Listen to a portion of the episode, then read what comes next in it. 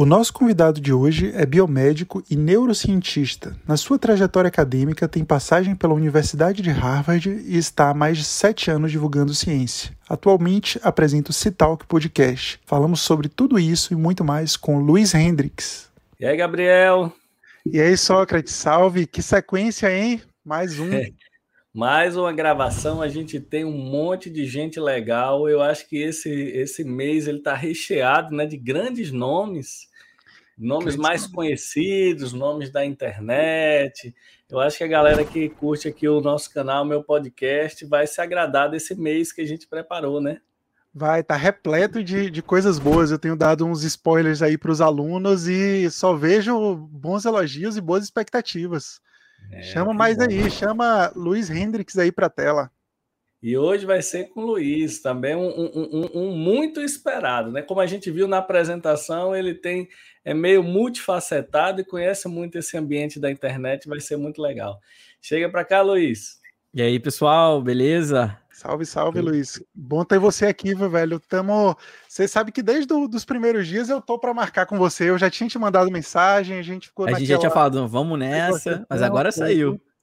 O bom é que o Luiz também, eu estava falando isso com o Bruno e, e, e, com os demais meninos que eu gravei, que a gente gravou essa semana, e que vocês sempre são super solícitos, isso é muito legal para a gente da biomedicina, então tudo que eu chamo, vocês prontamente estão disponíveis aí, isso, isso de cara é muito bom. E eu lembro, eu falei com o Bruno e lembro de você também que ano passado, nesse período aí da, era ali meio do início para o meio da pandemia. A gente gravou lá no, no, no, meu Instagram uma, foi uma entrevista com você que foi super legal também. Os alunos sempre comentam, então foi bem legal. Seja bem-vindo de novo aqui agora para um bate-papo. Talvez mais aquele, embora naquela época eu já não tivesse um roteiro tão traçado, eu tinha uhum. meio que um, um passo a passo do que eu queria te perguntar. E aqui a gente não tem necessariamente uma pauta, a gente vai bater um papo um pouquinho. Eu tenho algumas curiosidades, Legal. além das telas, porque lá eu lembro que eu tava. A gente tava cronometrado porque o Instagram só dava uma hora pra gente. Uhum. E aí não deu para, eh, enfim, às vezes não dá para emendar todas as curiosidades que eu tenho. Inclusive nos bastidores o pessoal não viu, mas a gente estava conversando um pouquinho sobre a parte técnica de Luiz aí, que que talvez dos nossos entrevistados tenham os melhores equipamentos, né, Sócrates? Os mais completos aí, os mais cenário legal, luz legal.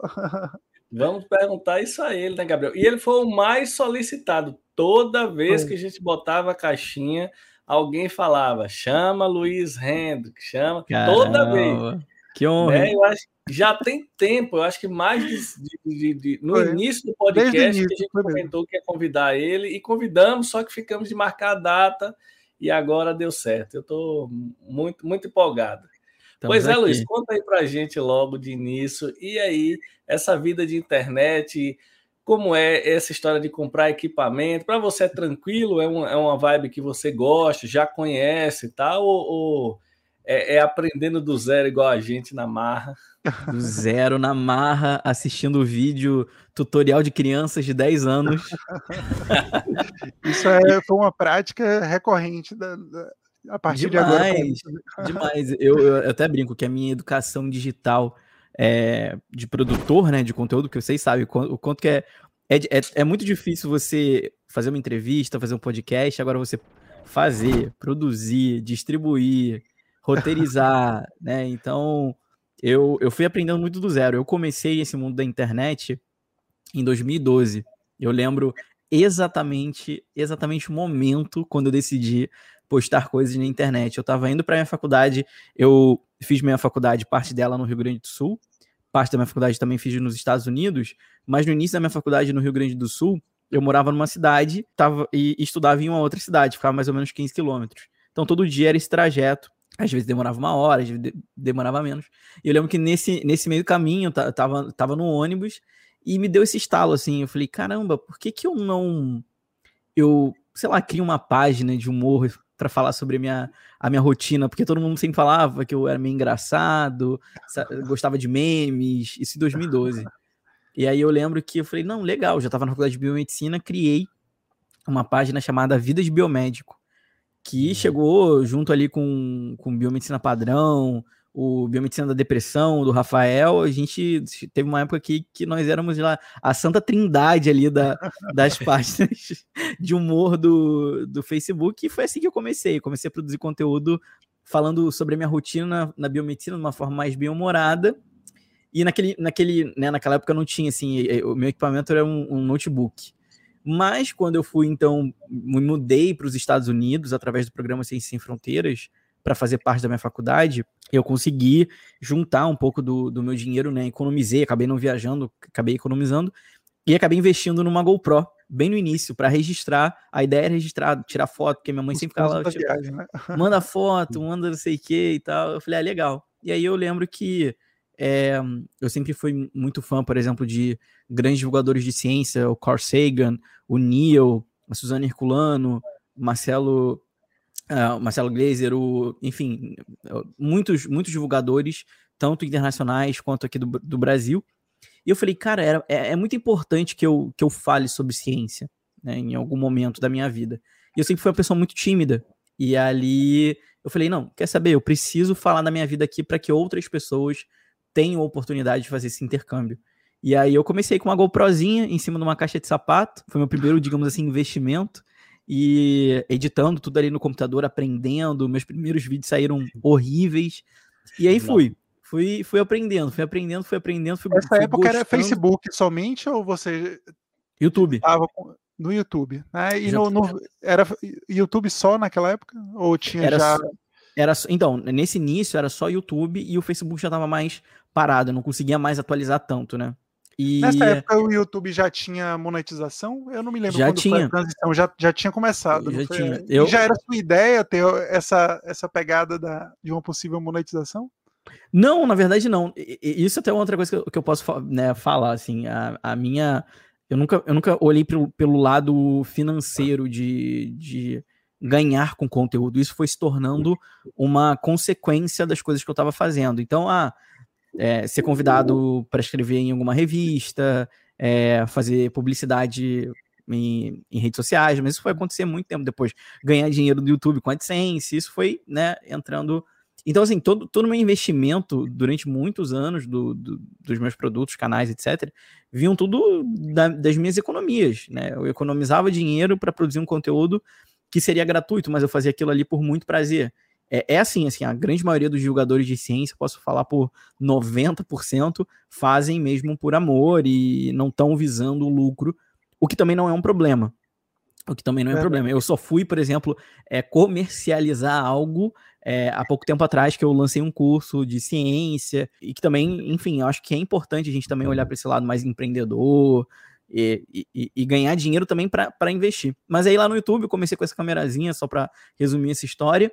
E aí, comprei depois, é, no, no final do ano, uma câmera melhor, comecei a gravar vídeos em Full HD, e aí meu canal começou a crescer bastante. naquela época, eu conheci o, né, mais pessoalmente, assim, intimamente, digamos assim, o Bruno, do Biomedicina Padrão, e aí eles me convidaram para dar uma entrevista num podcast de biomedicina chamado Biome Biomedcast. E, né, nós, naquela época, não tinha nenhum outro podcast que falava sobre a profissão. E aí eles gostaram muito de mim e me convidaram para virar host junto com eles. E aí foi uma história, né? O Biomedcast até hoje a gente produz conteúdo, já passamos aí dos 8 milhões de downloads. E, e aí eu comecei a conciliar o podcast, o Biomedcast, com o canal no YouTube. E assim fui então crescendo e todo o dinheiro que eu ganhava, investi num computador melhor, comprei um microfone, e aí depois ganhei mais o dinheiro, vendi aquele microfone, ganhei, peguei o melhor, porque eu realmente sou muito adepto da qualidade das coisas que eu produzo. Então, se eu estou produzindo, por exemplo, um podcast, e o meu podcast, o SciTalk, ele é um podcast narrativo, eu pensei, nossa, as pessoas elas não têm um artifício visual, elas precisam se conectar com a minha voz. Como é que eu vou fazer isso? E aí eu percebi que, assim, os, os podcasts que eu acompanho, né, desde 2007 eu, eu consumo podcast, eu me apaixonava muito pelos que tinham os áudios muito bons. E aí eu vi, como é que eu compro um microfone bom? O que é um microfone legal? E aí aos poucos eu fui investindo e fui melhorando, não fui direto no top. Foram uhum. os, os, os isso, é, etapas. isso é importante para a galera, inclusive, que quer começar, né? Saber claro. que, que, isso deve ser feito aos poucos, né? Por exemplo, é, esse microfone aí que você tá, qual que é ele? Só que ele te perguntou. Esse, qual é ele atualmente? Então, esse aqui não é meu, ele, esse aqui não, esse aqui não é o meu microfone mais caro. O meu microfone mais caro. Você grava com o outro ainda, né? Eu acho eu que gravo... isso que eu ia perguntar, porque eu vi alguma postagem que você fez que se você, você mostrava o, o da gravação tinha um abafador legal, assim. Então, é. E, então, esse, esse microfone é um quadcast, que ele é bem legal, ele é um USB, eu acho que ele é perfeito para isso que a gente está fazendo, entrevistas, dar aula, palestras. Uh, o áudio dele é muito bom. E, e aí eu tenho meu outro microfone, que é o um microfone profissional, que é um Zoom H6, que, que é onde eu gravo de verdade assim os meus podcasts, porque ali ele tem uma captação muito melhor, a, o difusor dele de áudio também é muito superior, a qualidade é muito alta, lá eu consigo também gravar em, no formato altíssimo né, da qualidade. Então aí eu gravo também com, com esse outro. Que eu Mas comprei, então, grava... inclusive, só, só, um, só um detalhe, que as pessoas devem estar pensando, né? Quanto que você gastou? Olha, eu posso dizer que de equipamentos deve ter gastado, assim, na minha vida, uns 20, 25 mil reais. Só que disso tudo, a, a, metade desse valor foram coisas que eu ganhei. Então, só do YouTube eu ganhei um prêmio de 10 mil reais em 2016. Como um dos canais mais promissores da, daquele momento. Fui para São Paulo, fiquei lá na sede do YouTube, ganhei um investimento de 10 mil no meu canal. Então, esse meu microfone profissional zaço que eu tenho, uh, que é quase 5 mil e pouco, veio da grana também do, do YouTube. Sim, eu, eu paguei metade desse valor, eu comprei em um microfone, porque para mim era muito importante o áudio. Eu falei, nunca vou ter oportunidade de comprar um microfone desse. Vai ser agora. Eu já tinha câmera. O útil ao agradável, é verdade. Já o tinha áudio, câmera. O áudio é então... é mais importante do que o, o vídeo. Sem dúvida. Isso porque o áudio incomoda muito. Até num vídeo mesmo, o áudio, se não for bom, ele incomoda bastante. Mas você grava do Zoom H6 diretamente no gravador com o, o microfone da cápsula ou você bota o microfone no Zoom H6? Então, eu, dependendo, assim, quando eu também tenho um, um, um, um Shotgun da Rode, que é um microfone de cinema, de captação de cinema, que ele também é superior ao meu Zoom H6, só que Eles ele dá mó tra... assim, é, né? ele dá mó trabalheira de montar, então às vezes eu só usava ele é, para gravar vídeos, né? Que ele também é um microfone muito, muito bom, mas eu gravo ele direto, direto no, no Zoom H6, funciona muito bem. Tenho ali um pop filter, né, para captar minha voz, é, bloquear ali os P's e B's, das, de, porque eu sou carioca, chio muito, então tem que dar uma, uma travada ali no, no, no som de P, B, né, que vaza. E esse é meu setup, fico, gravo aqui de casa mesmo, e às vezes as pessoas perguntam, você tá no estúdio? Eu falei, não, gente, é um microfone mesmo, tô só falando no microfone. É... E você não pensa em dar um curso sobre podcast, sobre é, a parte técnica mesmo, não, Luiz? Porque eu tenho visto que tem surgido alguns aí nesses podcasts do, uhum. do YouTube, do, e tem sido promissor. E a, às vezes eu tenho curiosidade de rolar os comentários e eu vejo muita gente interessada. Você tem alguma ideia sobre isso? Então, eu assim, eu não me sinto ainda preparado para dar um curso de podcast. É, digamos assim, eu, eu faço podcast desde 2014, mas eu produzo mesmo assim, edição, sonorização, tu, e tudo sou eu, né? Eu faço tudo. É, desde 2019. É, o que eu tenho muita vontade de um dia de fazer, e que é uma coisa que eu também estudo já há muito tempo, é, as pessoas que forem ouvir os meus podcasts, elas vão ver um, muito essa minha marca. Eu gosto muito de storytelling, né? Que é a arte de contar histórias. Então eu estudo muito sobre storytelling. Eu, para criar meu podcast, eu, já comentei isso algumas vezes, eu revi praticamente todos os filmes da Pixar para entender mesmo a questão de roteiro, depois de ter lido um livro de, de, de storytelling, né, focado em, em filmes. E aí eu, depois de ter lido já quase 13 livros disso e ter aplicado e dado muito certo, eu penso no futuro e aí sim dar um curso de storytelling, né? De como que a gente pode boa.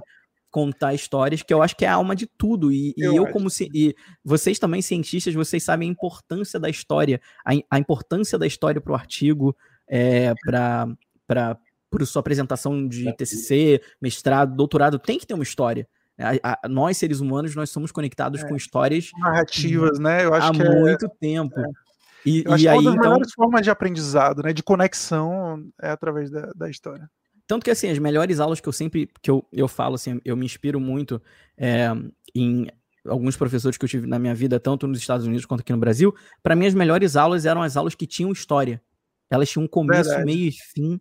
É. E não e... só aquele recorte ali isolado, né? Sem Isso. Contexto. É, e era maravilhoso, porque o professor, no final das contas, ele tá contando ali uma história. E, e eu, eu vejo, eu sempre comento isso para amigos que são professores ou que estão querendo ser professores, da importância de você ser um bom contador de história. Porque um bom contador de história, ele consegue falar com todo mundo, ele se conecta com qualquer pessoa, ele desperta o um interesse. Então, quando eu vi que isso era uma habilidade muito grande minha, eu falei, é nisso que eu quero investir. Então, é, todos os meus pod... todos os meus os episódios do, do, meu podcast, eles têm um, um, roteiro com personagem, com um tipo de roteiro especial para aquele tipo de tema. É, colo post-it, é, é, é, eu faço assim, como se fosse é uma, uma ciência, basicamente. Mesmo, né? É muito legal. Mas é bem legal. Eu, eu, tô, eu tô cheio de, de, de, Deixa só me. Porque eu tô cheio de. Luiz tá falando aí, eu tô criando várias conexões aqui de coisas Manda que aí. quero, várias eu quero perguntar. É, várias, assim, tipo. E aí são muitas conexões, né, pra não, não, não perder e deixar Sócrates falar também. Claro, manda ver. deixar ele. Mas então, eu tenho até inclusive sobre coisas específicas da sua, da sua graduação sanduíche e tal lá no exterior. Uhum. Mas ainda especificamente sobre o que você tinha dito lá do, do YouTube. Com certeza a galera despertou aí algumas curiosidades claro. sobre essa sua ida aí, né, na sede do YouTube. Como é que foi esse contato com eles, né, para você já vinha produzindo, né, tinha o seu canal, então na, naquele momento o, o, seu foco principal era o canal. Né, uhum. Você, eu acho que ainda não tinha podcast nessa época. Não tinha já. Já tinha também? Uhum, já tinha o, o Biomedcast, que na, Biomedcast. participava Entendi. ali, mas não era assim inteiramente meu, né? E aí o seu foco era o YouTube, e nessa época você produzia vídeos do dia a dia, né? Eu lembro você quando você estava em Harvard, quando Foi. Enfim, nos estudos e tal, e aí eram podcast, eram vídeos tipo vlog, só que. Daily vlogs, isso. Isso, dica de estudo, vivência, é, como é que eu lavava roupa nos Estados Unidos, é, como é que eu estudava quando eu fui. E é curioso né, como esse modelo dá certo, né? E, e, desperta a curiosidade. A gente vê é, assim, direto, é, é, o tipo de vídeo que eu mais vejo, na verdade, no, no YouTube, são esses, que misturam um pouco de do contato, da pessoalidade com, com o cientista ou com a pessoa, vida de viagem, uhum. mistura essas coisas da rotina com a coisa prática do que você quer saber ali. Então, acho sim, que sim muita gente desperta a sua a curiosidade nisso. Pô, se eu tiver lá, como é que eu, vai ser meu dia a dia? E, e aí, como era? E as pessoas adoravam. Aproveite para dizer. E como era que você usava? Como é que você fazia para lavar roupa lá, já que para o pessoal não precisar ir lá na vida? Era engraçado, porque quando eu chegava no. Né, por exemplo, quando eu cheguei na, dentro da minha, lá da, da minha universidade. Você estava em Harvard, não foi? Então, a, meu primeiro contato é, assim que eu, que eu cheguei lá nos Estados Unidos, eu fui aceito na Universidade Estadual de Nova York. Porque, para as pessoas que não sabem, é, nos Estados Unidos, não, assim, não, não é você que faz um vestibular, digamos assim, e é aprovado para entrar na faculdade, não. Você presta, é, tem todo um monte de prova, né? Que eles chamam lá de. Do, tem o, o site, GRE é para pós-graduação, enfim, tem os, as notas do ensino médio, você faz uma aplicação que se chama, acredito que ainda se chama Common Application, onde você coloca suas cartas, sua vida, suas notas, e aí você manda para as universidades que você tem interesse, e elas que vão te selecionar. Nesse meio. Mas nesse nessa época não, não, não era o vínculo ainda com o Ciências Sem Fronteiras, ou era. já, tava, já, já era. era? Sim, sim. Aí eu fui pelo Ciências Sem Fronteiras, eu fui para a Universidade Estadual de Nova York, no campo de Plattsburgh, que era.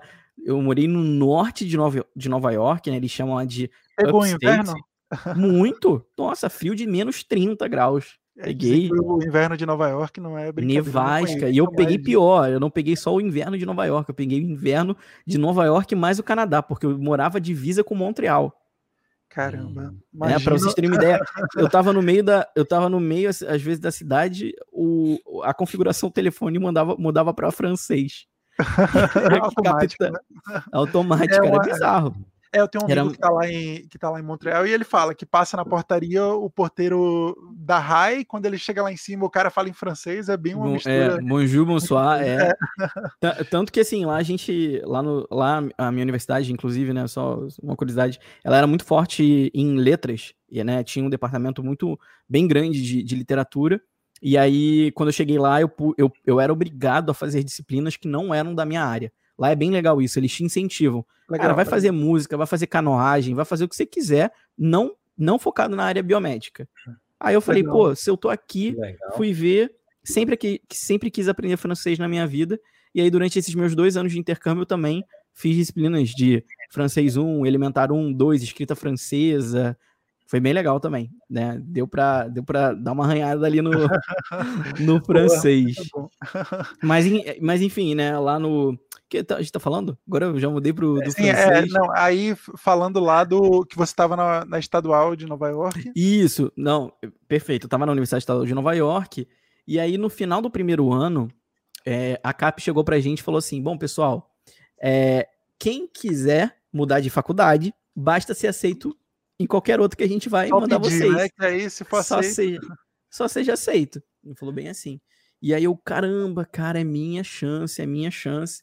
E aí muitos colegas meus estavam lá, não, não sei, quero tirar férias, um monte curtir, de coisa, né? Viajar. Quero curtir, quero viajar, enfim. Eu falei, não, vou, vou focar, né? Vou focar é, para ir para uma universidade grande. E aí eu comecei, então, a estudar e a correr atrás de como que eu poderia, por exemplo, fazer isso? E aí é, foi quando eu comecei então a participar dos processos seletivos de grandes universidades, assim, para entrar como um, né, um que eles chamam de pesquisador de verão, é, estudante convidado, pesquisador convidado. Aí eu fui tentando, só não, só não, não, não, não, não, não, não, não. E eu não desisti, não baixei minha cabeça. E eu tinha um grande sonho de estudar em uma grande universidade que a gente chama lá das Ivy Leagues, né? Então, Harvard, Stanford, MIT, todas essas é um sonho e a gente sabe o quanto que esse nome pesa no currículo e assim pesa mesmo você ir para lá, porque não é fácil, não é qualquer um que entra, não é enfim, isso só, só o processo de você entrar já às vezes já é uma garantia para alguma pessoa que quer te contratar ou que, sei lá, quer te aceitar no mestrado, no doutorado, pô, mas esse menino foi para tal lugar. Então isso era, era uma grande vantagem.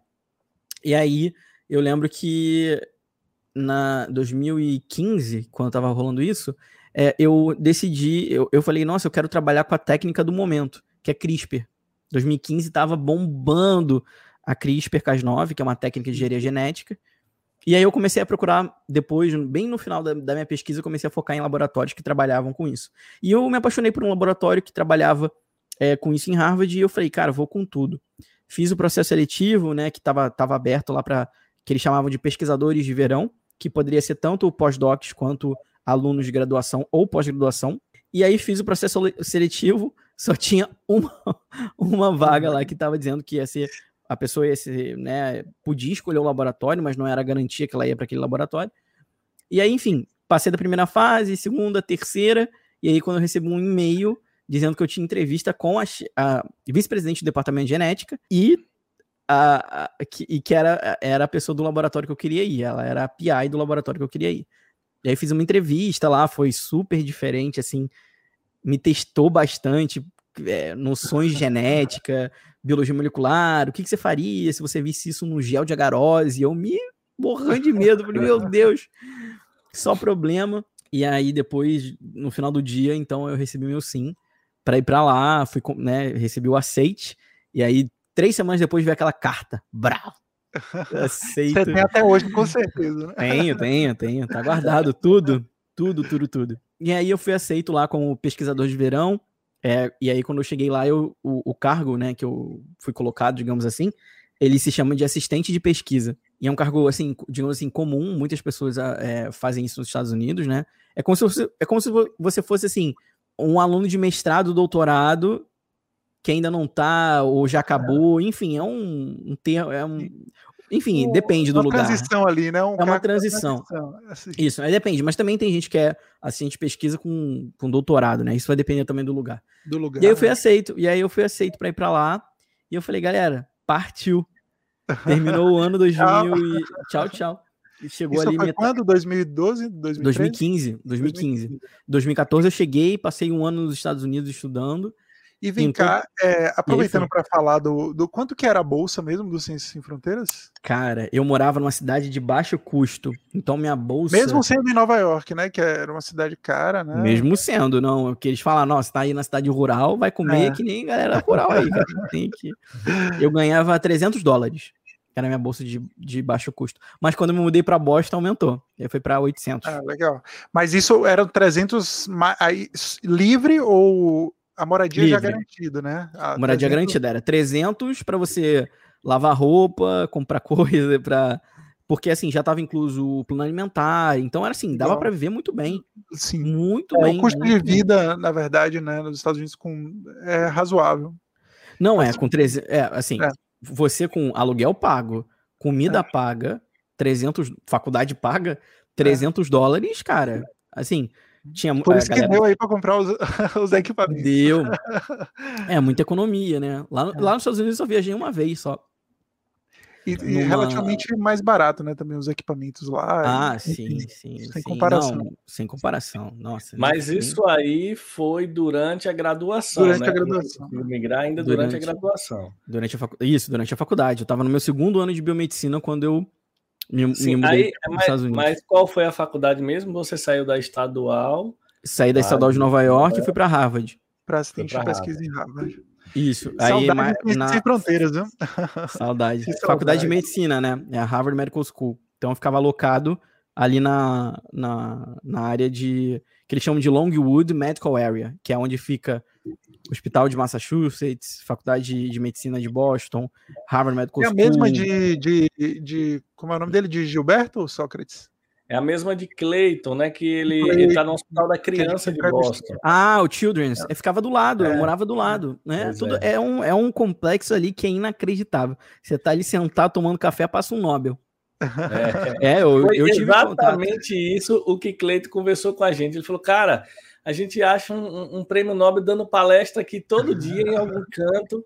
E o nosso podcast é muito chique. Já é o segundo pesquisador que é. tem atividade que lá na Universidade de Harvard que bateu papo aqui com a gente. Estamos acabei, a...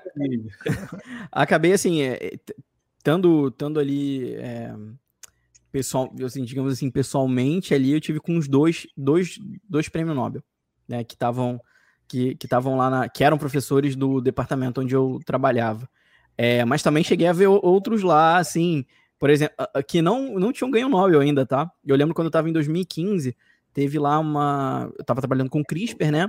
E aí teve a, a uma palestra lá, eu falei assim, não, porque aí tu sei que tava um monte de gente e tal, me escorei ali, entrei. E era, nossa, era uma mulher assim, é, alta, assim, caraca, ela falando. Eu, nossa, que legal e tal, barará. Aí a galera trocou ele ideia com ela, eu cheguei meio que no final, de responsabilidade minha mesmo. E ali, e ela, e aí eu lembro que eu falava assim, gente, eu já vi esse nome um milhão de vezes em algum artigo. É óbvio, é o artigo da Jennifer Dona, que é a ganhadora da CRISPR. Ela tava lá dando aula pra galera. E vi também a de, longe, né, a Emmanuel Chapinier, que foi a outra colega dela também, bem no final do meu intercâmbio. Ela foi dar algum simpósio lá, acabei, acabei vendo ela também. Também vi, vi outros por lá, assim, que, que é que estão ali sentados na cafeteria Chega lá, falou. E é muito engraçado, e é muito engraçado, e é muito engraçado isso, porque eu demorei duas coisas a me acostumar. A primeira foi de guardar meu celular na rua com medo de me roubarem. Isso foi a primeira coisa. Que eles, os, os meus amigos americanos zombavam muito de mim, né? Você tá com medo? Falei, não, cara, você é assaltado. Ele não tem assalto. e... Eu passei por isso também, Luiz, quando eu tava na França. Pra França. Essa sensação, né? Porque a gente, saindo daqui, a gente é esperto, né? É, aqui a gente é sagaz, cara. E ainda mais eu do Rio. E eu lembro que eu chegava, você chega no, por exemplo, eu chegava no Louvre lá e aí tinha vários, cuidado com o batedor de carteira, cuidado com várias plaquinhas. Eu, Sério? Várias, várias. Em todo lugar tem lá. Cuidado com bater na carteira. Pô, eu tô acostumado. Não, aqui no Brasil, não cara. Vai ser difícil não. aqui, alguém. Era isso, para mim, foi difícil me acostumar com isso. E quando, obviamente, quando, fui, quando eu entrei, em, quando fui para Harvard, eu, eu realmente fiquei muito impactado com essa, com essa cultura, assim, de você estar tá com pessoas geniais e elas fazem parte do seu dia a dia e você tem que conviver com aquilo numa normalidade. Inclusive, bate uma grande síndrome do impostor. Eu vou falar isso para vocês. Assim. Ah, imagino. É, eu conversei com outros brasileiros que estavam em Harvard e muitos ali eles se sentem na síndrome de que, pô, não mereço estar aqui, sabe? Tirei a vaga de alguém que merecia. Muito forte, cara, muito forte. Então, assim, é, chegou um momento. Existe uma eu... pressão também interna para isso? Para que você sentiu lá? Porque às Cara, vezes ela... aqui, convenhamos que, apesar de tudo, o sistema da pesquisa no Brasil ele, ele impulsiona um pouco isso também, né? uhum. especialmente por parte dos pesquisadores mais antigos, que faz um pouco essa pressão, leva a não só a síndrome do impostor, como uma série de outros problemas, né? A Associação de Pós-Graduandos recorrentemente fala sobre isso.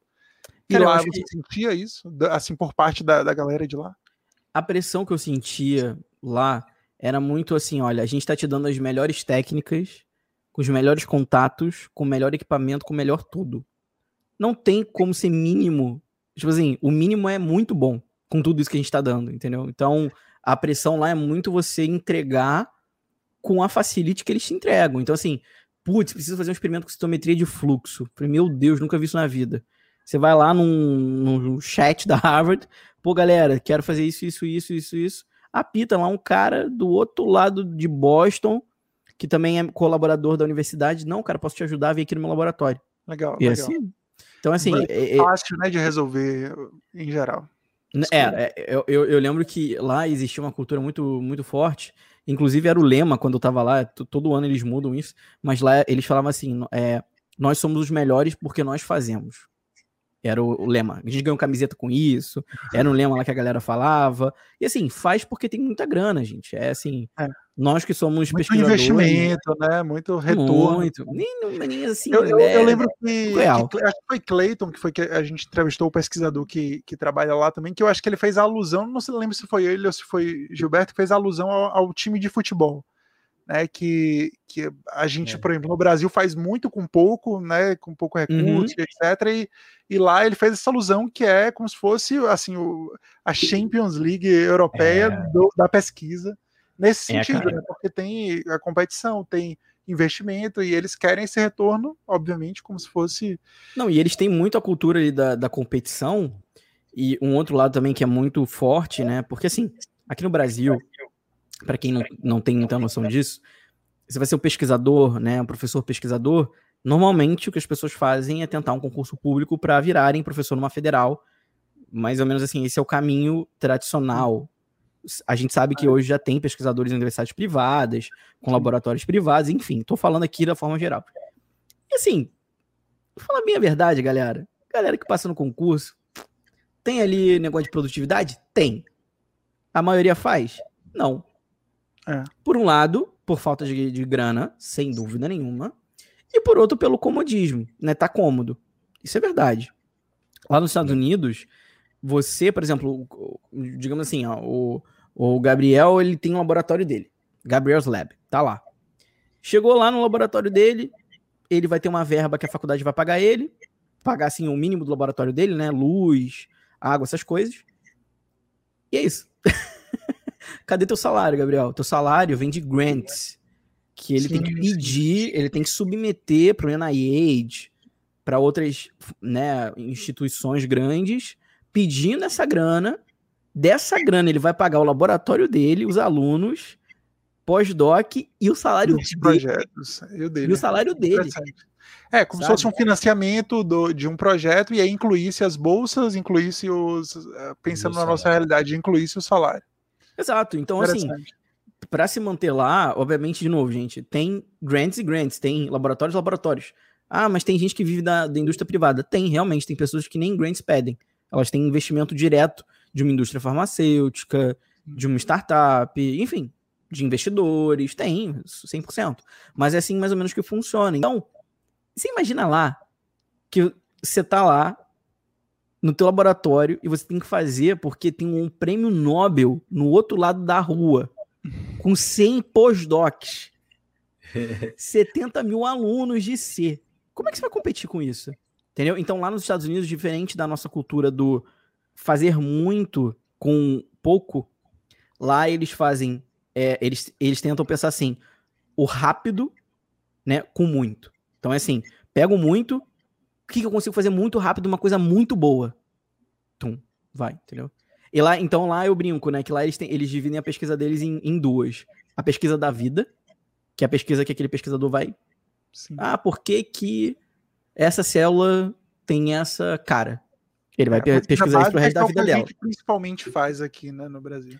Isso, e aí ele tem, e aí ele tem a pesquisa dele de, de viver, de, de pedir grants e ter resultados e que roda, que digamos, mais a parte aplicada, né? Geração de produto, geração isso. de. É, é bem, bem, bem legal essa cultura. Essa galera que ganhou o prêmio, que ganha prêmio Nobel, tudo bem, pode ser que descobriu uma coisa ali, né? Trabalhou muito e aí descobriu e aí bombou.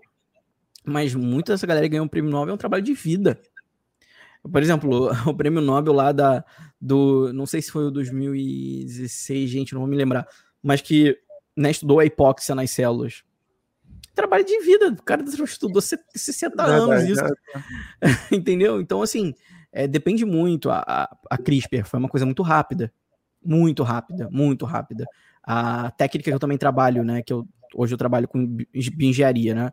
Reprogramação celular também foi muito rápido. O cara descobriu em 2005, 2006, 2012 estava com o Nobel.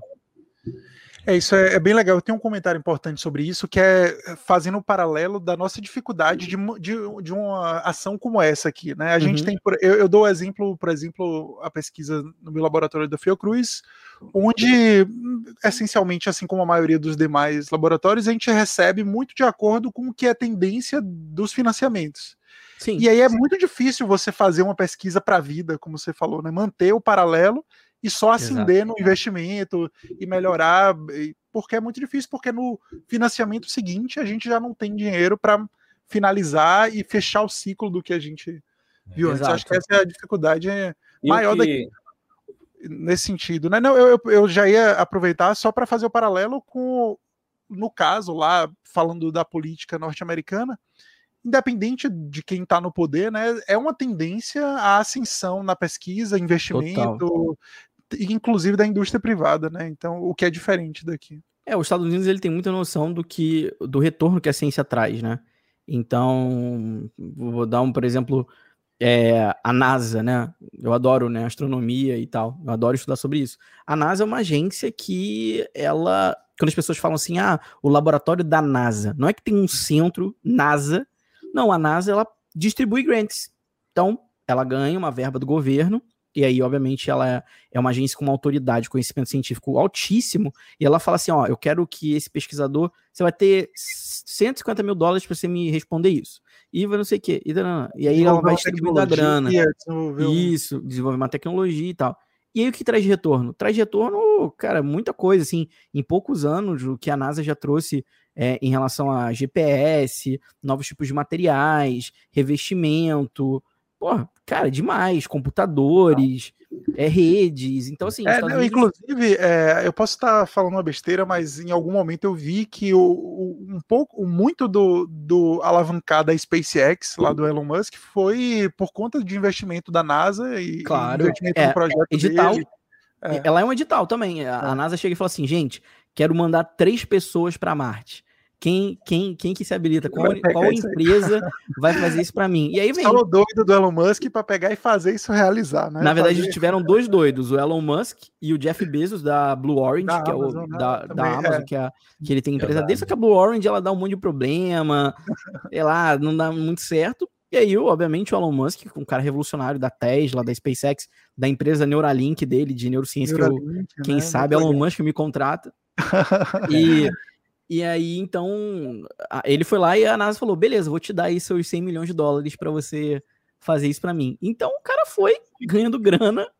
Só que o Elon Musk ele também foi muito inteligente, porque o Elon Musk ele sabe da, de como que é difícil a sustentabilidade de grana de projeto. Então ele falou: preciso investir em algo que fique me gerando grana constantemente. Então ele pegou um pouco do dinheiro da NASA e o que, que ele fez? Vou construir um foguetinho que vai leva a carga para a galera e volta, eu reaproveito e vou Vou, vou fazer um frete. Ele acabou com. Ele acabou com. Tinha um bordão, né? Dizendo que foguete não tinha ré, essa coisa, e ele conseguiu tem. fazer o foguete. O foguete do Elon Musk tem ré, cara. Ré assim, inacreditável. É, eu já vi e, e aí o Elon Musk é, ele foi tipo... muito sagaz nisso e ele, e ele deu, se deu muito bem, né? Então, no início, do, com dinheiro próprio da NASA, não, vou, não, sei exatamente como é que foi essa distribuição, mas ele pegou uma parte da grana, investiu na reutilização de foguete, que era o grande problema, porque o foguete você vai lá, paga 100 milhões na parada e a parada explodia. É. Porra, que droga de investimento. o dele volta, e aí com essa grana, o que o Elon Musk também faz? Investe em ciência.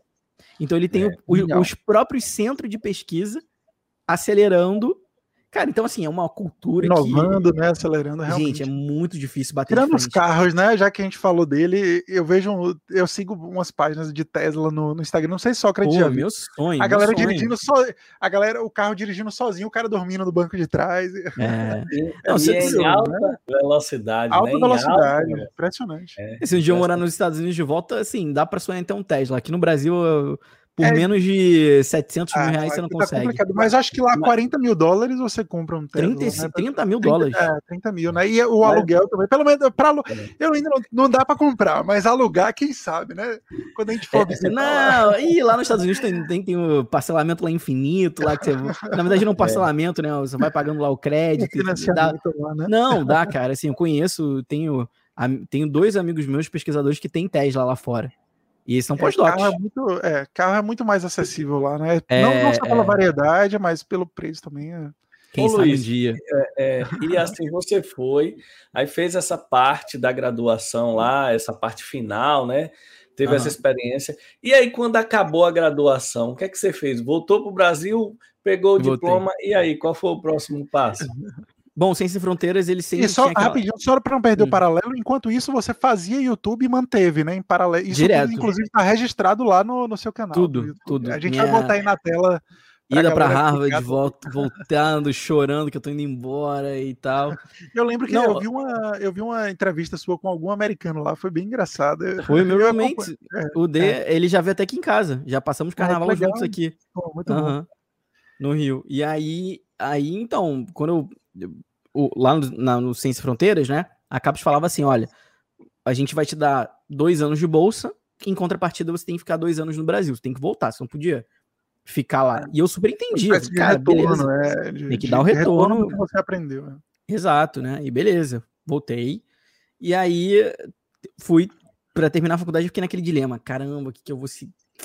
Quero, quero ser pesquisador, eu quero fazer, mas eu putz, eu queria viver aquilo de novo, digamos assim, queria viver aquela coisa do, do de estar tá ali na fronteira do conhecimento, e eu pensava como que eu cons ia conseguir ter isso aqui no Brasil. Claro que aqui no Brasil a gente tem incríveis instituições, né, que né, dispensa comentários, né, Fiocruz, o Unifesp, enfim, Federal Rio Grande do Norte, incríveis faculdades. E eu pensava assim, bom, tem que me encaixar alguma coisa. Eu sempre quis ser neurocientista, sempre.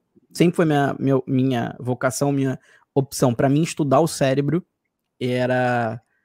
É, acho que era. É, como, como eu sabia que eu não era bom em física, e eu já tinha sonhado em ser engenheiro uh, uh, aeroespacial, falei, não sou bom em física, não sou muito bom em matemática, mas um assunto que me faz viajar da mesma forma que me faz viajar quando eu sonho e penso com os astros e as estrelas, é a neurociência. É a, esse centro de controle um, nosso, que é o cérebro. E aí, só que no início eu nunca conseguia, ser, levava não, não, você não tem currículo, não tem vaga. E aí eu tinha duas opções. Ou eu sentava e chorava, ou eu falava assim: bom, vou dar uma pausa nisso agora, quem sabe no futuro eu consigo.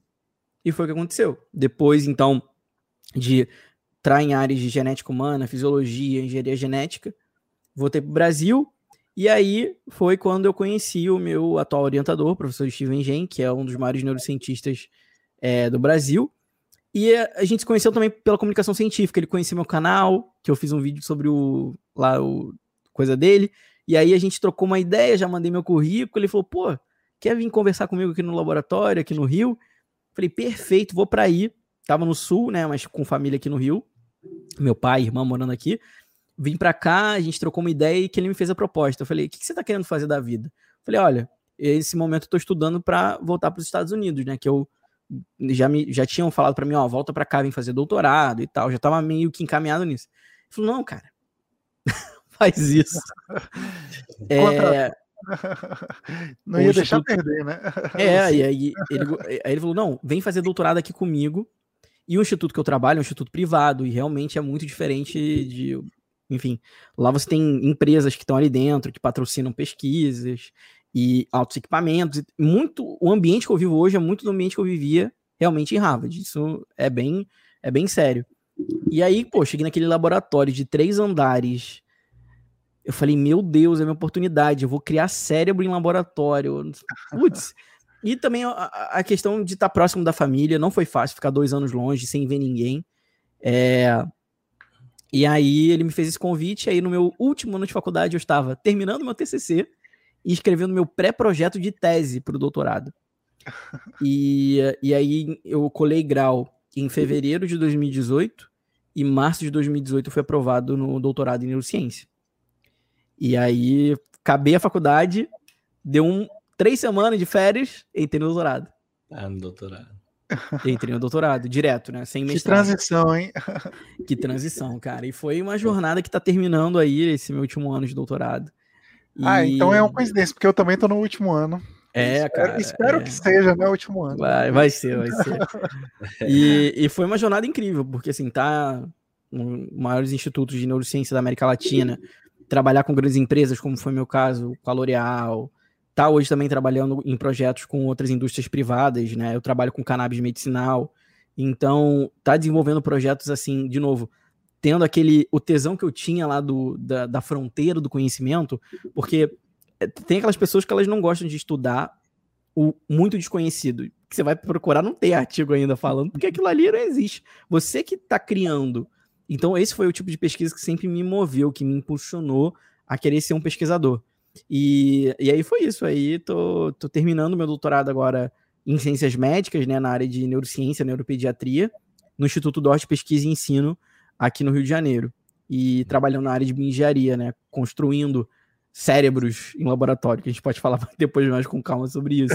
Mas é aqui, é aqui que eu tô, né? Tô, tô, tô Mas aí a sua perspectiva, o, o que você pensa é concluir o doutorado e conseguir trabalhar como professor na Universidade Federal ou concluir o doutorado e pegar essa vibe aí de, de, de, instituição privada, mais ou menos privada, e, e, desempenhar pesquisa aí, ou você já é funcionário do local? Ou voltar assim? para os Estados Unidos, é, tem que...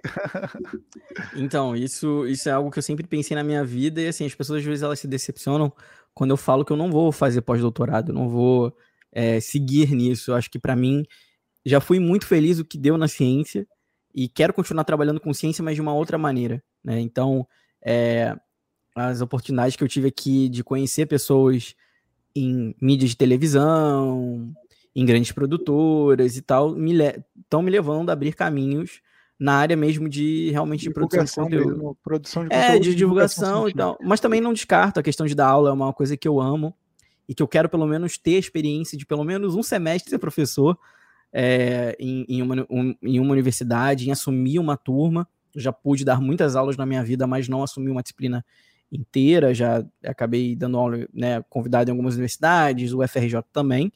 E, um, e meu sonho mesmo agora é a questão de dar uma, um, uma virada assim de é, ou eu vou trabalhar com essa parte de comunicação e tal, ou eu vou para a indústria. Né? Então, assim, esse, esse, tempo que eu também passei trabalhando com indústrias e conhecendo pessoas e abrindo portas e contatos, também o jeito de fazer ciência na indústria me atrai muito mais do que o jeito que, eu, que faz ciência, por exemplo, numa bancada durante um, um mestrado, um doutorado, um pós-doc, né? Então, a, a, geração de conhecimento eu, me atrai muito mais. É, então é isso, eu tô, eu tô, assim, as portas poderiam ser mais óbvias e fáceis, mas eu nunca fui do óbvio e do fácil. Então eu sempre fui, assim, vai ser mais difícil, mas vai ser o que eu quero de verdade. Então eu tô indo mais por, por esse caminho, não pretendo voltar para os Estados Unidos ou sair fora do país agora, nesse exato momento, porque eu acho que as oportunidades elas estão pintando por aqui, né? Pelo, pelo Brasil e a chance de fazer coisas muito grandes. Então é o que me atrai, foi o que me atraiu para ficar no meu doutorado foi o que está me atraindo para ficar por aqui, para poder produzir coisas muito, muito, muito legais. Agora, sim, não tenha dúvida, assim, é... esse meu discurso é um discurso, obviamente, muito focado no que eu vivo e na minha realidade, porque é, a gente sabe quanto que está difícil de fazer ciência no Brasil, então eu entendo muito dos meus colegas de outras instituições que vão fazer pós-doutorado, muito porque eles não têm mais opção do que fazer naquele momento. Então, isso também é um outro é. toque que eu sempre gosto de dar para as pessoas, Pode doer um pouco, mas sempre tenho em mente uma segunda, uma terceira opção. Porque se a gente deposita tudo aquilo ali em uma, por mais que você seja o melhor, porque você é incrível na tua área, não pode, é pode falar foda, viu? não tem problema. Foda. Só que ser foda. Ia falar o foda. Mas é. Eu vi que ele segurou ali. Segurei. Não tem problema. Não tá monetizado ainda não, fique tranquilo. Tá bom. Mas acho que foda eles não dão, não bloqueiam. Eu acho que não dão, não. É. Mas, mas, enfim, e aí, assim, é, você pode ser o foda da sua área. Podem, pode acontecer de você não conseguir. Então, assim, eu fui uma é pessoa, eu crio muitas expectativas, e é o meu grande problema, mas é, essa minha jornada na ciência de quase 10 anos, uh, me ensina muito a questão de tá tudo bem, eu não sou o melhor, tá tudo bem, eu não ser o gênio que eu achei que eu poderia ser, tá tudo bem eu não estar tá sempre em destaque, tá tudo bem eu não estar tá crescendo com muitos seguidores, tá tudo bem. Então, assim, eu hoje me convenço muito de que sim, tá tudo bem as coisas não saírem como a gente espera, mas o principal para mim é o meu bem, é a minha felicidade, é o que eu quero fazer. Porque assim, se você for fazer uma coisa infeliz, isso vale para qualquer área da biomedicina, que você, você não vai dar certo, você pode estar ganhando grana, mas eu aposto com você, eu aposto com você. É muito legal a gente ganhar dinheiro, a gente tá numa situação muito legal e muito boa. Se o seu psicológico ele tá abalado, tá triste, e você faz aquilo ali por uma obrigação muito difícil, você não encontra prazer naquilo, é muito complicado. Muito é. complicado. Muito complicado. E assim, às vezes você entra no fundo do poço que vai ser muito mais difícil depois Verdade. você encontrar uma outra oportunidade. Então hoje eu vou muito mesmo pela, pela, minha, pela minha felicidade, assim, pelo que eu quero fazer, obviamente. Claro que você tem que pensar pelo lado financeiro, né? Então, pô, será que isso aqui vai me render? Quanto que isso aqui pode é, me dar visibilidade para gerar dinheiro de outra forma? Então tem várias saídas, né? Que hoje em dia a pessoa tem. Hoje o cientista do Brasil, o aluno tem que amar ciência para fazer, a gente sabe quanto que é difícil, mas tem que ter outras opções. Né? Então, acho que é isso. E eu diria, é uma coisa, essa é uma conversa recorrente que a gente tem. Eu diria que não só outras opções mais objetivas, mas, mas como múltiplas opções em uma mesma em uma mesma coisa que você faz. Isso. Então, é, você falou aí que tem vontade de dar aula e é legal dar aula, mas uhum. também é legal continuar produzindo conteúdo, é legal você fazer Isso. outras coisas, porque a gente é uma, é uma, coisa muito recorrente e a gente vive um, uma, eu não diria nesse sentido necessariamente uma instabilidade, mas o mundo ele tem tido essa volatilidade, né, e essa necessidade de você estar em várias atividades e, e dá para fazer isso tudo com e mantendo uma qualidade, mantendo um, um, padrão. Acho que é bem. E o quanto, o quanto mais antes a gente tem essa, essa noção, melhor. Porque às vezes as pessoas deixam para procurar outras habilidades, outras coisas, quando já está ali no gargalo, sabe? É, é, é, triste porque eu sei que falta um pouco de orientação, sim, na trajetória do cientista brasileiro, falta.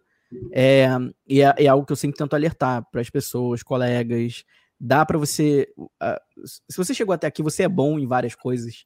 Então, né? Ah, mas eu só Verdade. sei estudar célula, não sei o quê. Não, você sabe fazer outras coisas, você não abriu o olho ainda.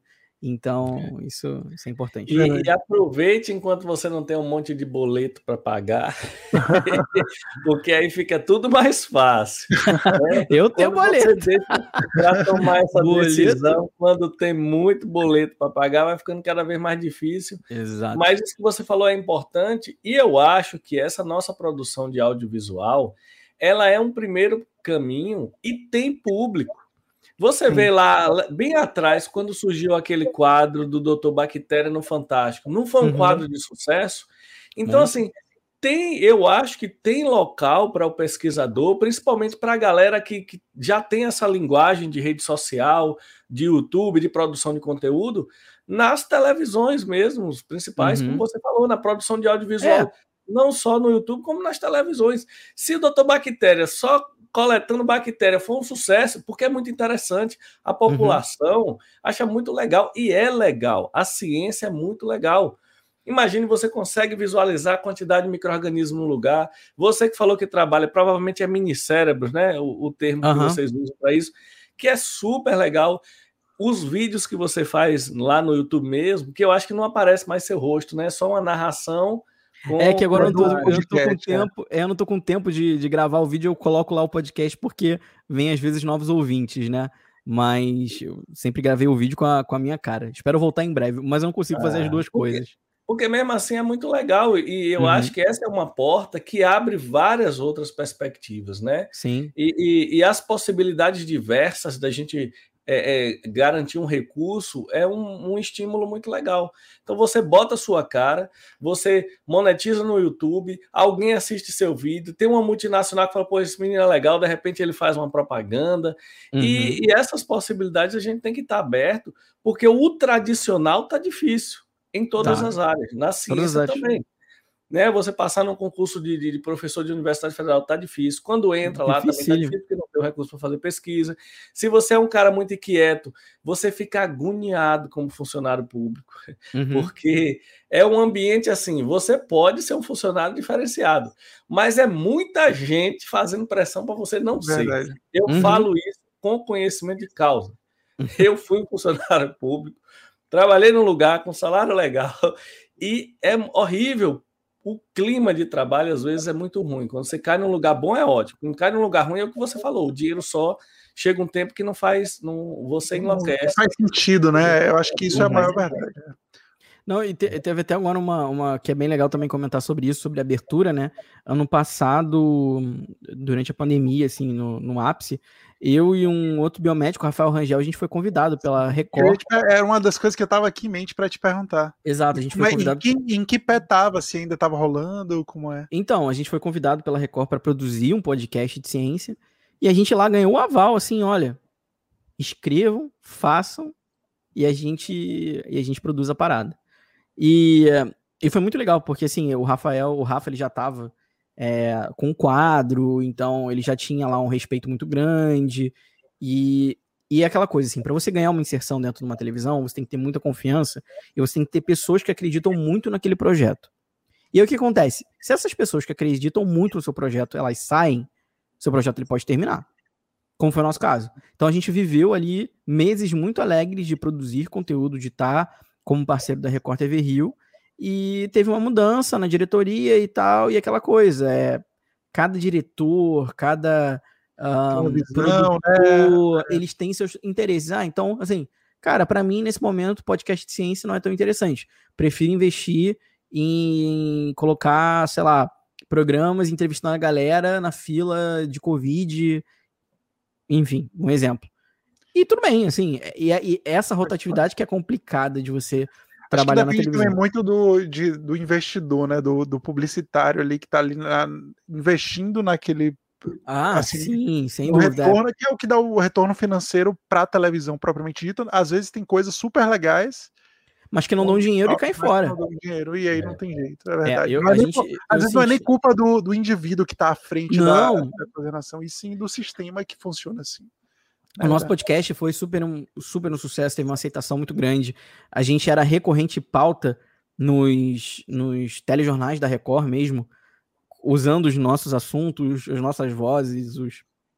e era muito legal. É, só que é aquela coisa, chega no momento que troca ali, eu troco um ali, troca ali, isso meio que perde o interesse, então não tem muito mais aquele gás de produzir, fica uma coisa meio assim. E aí eu e o Rafa, naquela época, a gente falou, pô, ou, é, ou você dá tudo ou você não dá nada. Eu sou Sim. assim, entendeu? Sim. Então, para mim é ou vai ou não. Então, se eu tô ali, eu tô 100% querendo fazer algo incrível, claro, prospectando para crescer. A gente sempre teve a, o sonho, a gente ainda tem o sonho mesmo de, de ter um programa, de, enfim. Isso também foi rendendo coisas muito legais, né? Por exemplo, quando eu tava na Record, é, eu pude ganhar meu registro, meu DRT de comunicador. Pô, que legal. Então, sou um dos uhum. únicos biomédicos que eu acredito na vida que também tem um registro de DRT que normalmente só dá para galera que tem diploma é. ou habilidades excepcionais de comunicação. E aí tirei meu DRT aqui pelo Sindicato de Rádio e TV do, do Rio de Janeiro, sou registrado. Então, Pô, eu, profissionalmente falando, eu sou um biomédico, também registrado no conselho, sou subdelegado do conselho também, da primeira região, mas se, eu, se o Bonner quebrar a perna e eu for lá apresentar, eu tô totalmente apto. Isso, sabe o que eu ia falar, Luiz? Que agora, de seis meses para cá, o número de podcasts, inclusive na, na Globo, na, você vê lá, Globo, claro. podcast, quê, né? os regionais e os outros canais estão. Então, quem sabe aí, né, a Record volta a chamar vocês ou de repente outro lugar eu tenho visto crescendo muito. Ah, muito, não, a Globo tá. Visto, a Globo tá investindo pesado, né, nessa é. coisa do Nesse período de pandemia, principalmente, eu tenho visto muitos biomédicos participando do noticiário, dando entrevista, uhum. fazendo observações de, em todas as regiões. Então, eu acho isso super positivo. É isso que você falou. Você entrou pelo podcast, mas vai ter ainda um programa nacional que vai ter a participação de um pesquisador, tomara que seja um biomédico, para mostrar esse outro lado para as pessoas. Uhum. E que é muito interessante, eu digo, tem público, sim. sim. Óbvio, tem que ser muito bem produzido, tem que ter uma, uma lógica legal, uma linguagem que seja acessível para todo mundo, mas tem público. Até hoje, imagine, eu, eu cito sempre o exemplo do Doutor Bactéria, porque foi um quadro no Fantástico, era um quadrozinho tranquilo e ganhou uma projeção muito Acho que ele foi o primeiro hoje. biomédico, não foi só? É. O primeiro que, que teve um, um, reconhecimento nacional. Acho que foi do Bactéria. Por é, uma foi. atividade na televisão, e eu acho que com esse tanto. Esse dia eu estava assistindo o jornal, vi um amigo aqui, biomédico, no, no, uhum. no jornal. Eu já participei de algumas rádios, de alguns é, é, jornais impressos e também. É, é, é, de, de, TV. Então, assim, é, essas coisas elas estão acontecendo. Antigamente não acontecia para ninguém. Você uhum. não via nenhum, zero agora já começa a acontecer. Então, eu acho que é um movimento que não vai diminuir, é um movimento que eu acho que vai continuar, porque tem muita gente da área de saúde com uma linguagem acessível para todo mundo, né? Que eu acho que isso a gente não pode perder nunca, porque às vezes o pesquisador muito especializado, você olha um alguém que já é, fez vários pós-docs, ele tem uma linguagem muito acadêmica. Sim, muito técnica. Só que o Brasil tem mais de 200 milhões de pessoas. Essa linguagem muito acadêmica, ela não, atualmente, ela não, não, não é palatável nem para os acadêmicos. É, nem para os acadêmicos, né? Você uhum. tem aí uma percentual alto dos acadêmicos que não entendem muito essa linguagem academicista por, pelos motivos que a gente já sabe. Uhum. Mas o, o, que eu estou falando é que com esse, esse treinamento que todo mundo está fazendo, eu acredito que sim, vai abrir espaço, e é um espaço legal, a gente tem que abrir a cabeça para isso, tem outras possibilidades, e o pesquisador ele tem que falar para a sociedade, até para o pesquisador ser a pesquisa ser mais reconhecida. É, a gente entrevistou o Cleiton aqui, que é o nosso colega lá do, do que está lá no Hospital da Criança que eu falei de Boston, e ele disse: uhum. olha, tem pessoas físicas que chegaram aqui no meu laboratório e disse: o que, é que eu posso fazer para ajudar vocês? Aí, não, eu vou pagar o salário de um assistente. Então, uma, ele disse: uma pessoa física paga o salário de um funcionário do laboratório como uma forma de ajudar o laboratório. Uhum. Isso é praticamente impensável aqui, né? Verdade. Mas eu acho uhum. que isso só acontece quando o povo vê o trabalho né? do pesquisador. Sem dúvida. A importância é, e uma relação direta de retorno, né? Isso é, se a gente pega isso aí, é, é um retorno, sem dúvida. Sem dúvida, não. A, a, importância da divulgação científica hoje em dia, a gente viu, assim, foi colocada à prova, né, na pandemia agora, principalmente então. ano passado, é, porque, de novo, os cientistas, eles, ora eram os heróis, ora eram os vilões, e a gente sabe como é que foi essa gangorra ali, né? Cada vez os cientistas eles eram colocados ali no ou do chato ou do mentiroso que é todo mundo trancado. E assim, foi muito importante a, a união dos divulgadores de ciência para uh, ah, falar assim, padrão, calma. Né? É, e explicar mesmo, e, e falar para as pessoas que tudo bem não entender, vamos lá, vamos explicar por que, que tem que ser assim, o que que é, enfim, o que, o que que é você ter cepas, cara, quando que a gente imaginou que ia ser transmitido ao vivo a reunião dos diretores da Anvisa para decidir se uma vacina era aprovada ou não era aprovada? Caraca, Verdade. quando que a gente ia discutir no Jornal Nacional sobre teste clínico, fase 1, fase 2, fase 3? Nunca na vida. Quando que a gente ia falar sobre adenovírus, vetores? Eu vacina... costumo dizer, Luiz, que o que mais me impressionou não foi o Jornal Nacional, foi minha tia falando de PCR é. no grupo do WhatsApp da família. Esse aí. Essa daí para mim foi o estopim. Minha tia e, recentemente começou o negócio do, do, armazenamento e tal. Eu achei engraçado que tem um grupo de família ali, pessoa falando assim: nossa, mas não sabia nem que dava para chegar a menos 80, é muito frio, é. né? Eu falo, cara, dá. Então isso foi legal, assim, teve, teve isso, né? Mas eu sinto ainda que a gente tá num terreno ali meio, meio estranho, tá? É. Não tá é como eu imagino que é. poderia estar. Tá. Verdade. E, Até porque isso gente... é complicado, né? Isso, assim, a gente sabe, né, falando especificamente do, de momentos de negacionismo, então tudo isso Total. também tem um, um contraponto, né? Perigoso, é, Agora, eu vi uma disso. coisa, eu vi uma coisa positiva que foi basicamente o que o Luiz falou, que é o seguinte: primeiro, eu vi pessoas fazendo divulgação de informação científica dizendo assim: é, é, é, normal você ter essa dúvida. É lícito, diga a sua dúvida, que uhum. a gente vai tentar falar de uma forma mais fácil. Então, quando surgiu esse boom aí, eu vi várias pessoas na televisão dizendo assim: não é normal a pessoa imaginar que tem DNA numa vacina, que isso vai dar problema. É normal isso. Alguém que não estuda, é normal ter uhum. todo tipo de pensamento. E a gente tem que ter uma, uma linguagem que seja acessível a essas pessoas. Porque a, a mentira o, o, o termo, como é que chama? História, história com E, Uhum. ela é muito cativante. Imagine eu falo: olha, você está tomando aí uma substância estranha e daqui a um tempo vem os problemas. Isso é muito cativante, né? É. Todo mundo fala, poxa. É, e sempre será? existiu, vale dizer, né? Que a gente estava falando de, de, história, isso sempre existiu na história da ciência. Até porque... e o que eu acho interessante é que eu tenho um canal do YouTube que é para a população, então não é para estudante, nem é para profissional, nem é para pesquisador. É para a tia do WhatsApp, para minha tia, para minha mãe, para sua mãe, para todo mundo.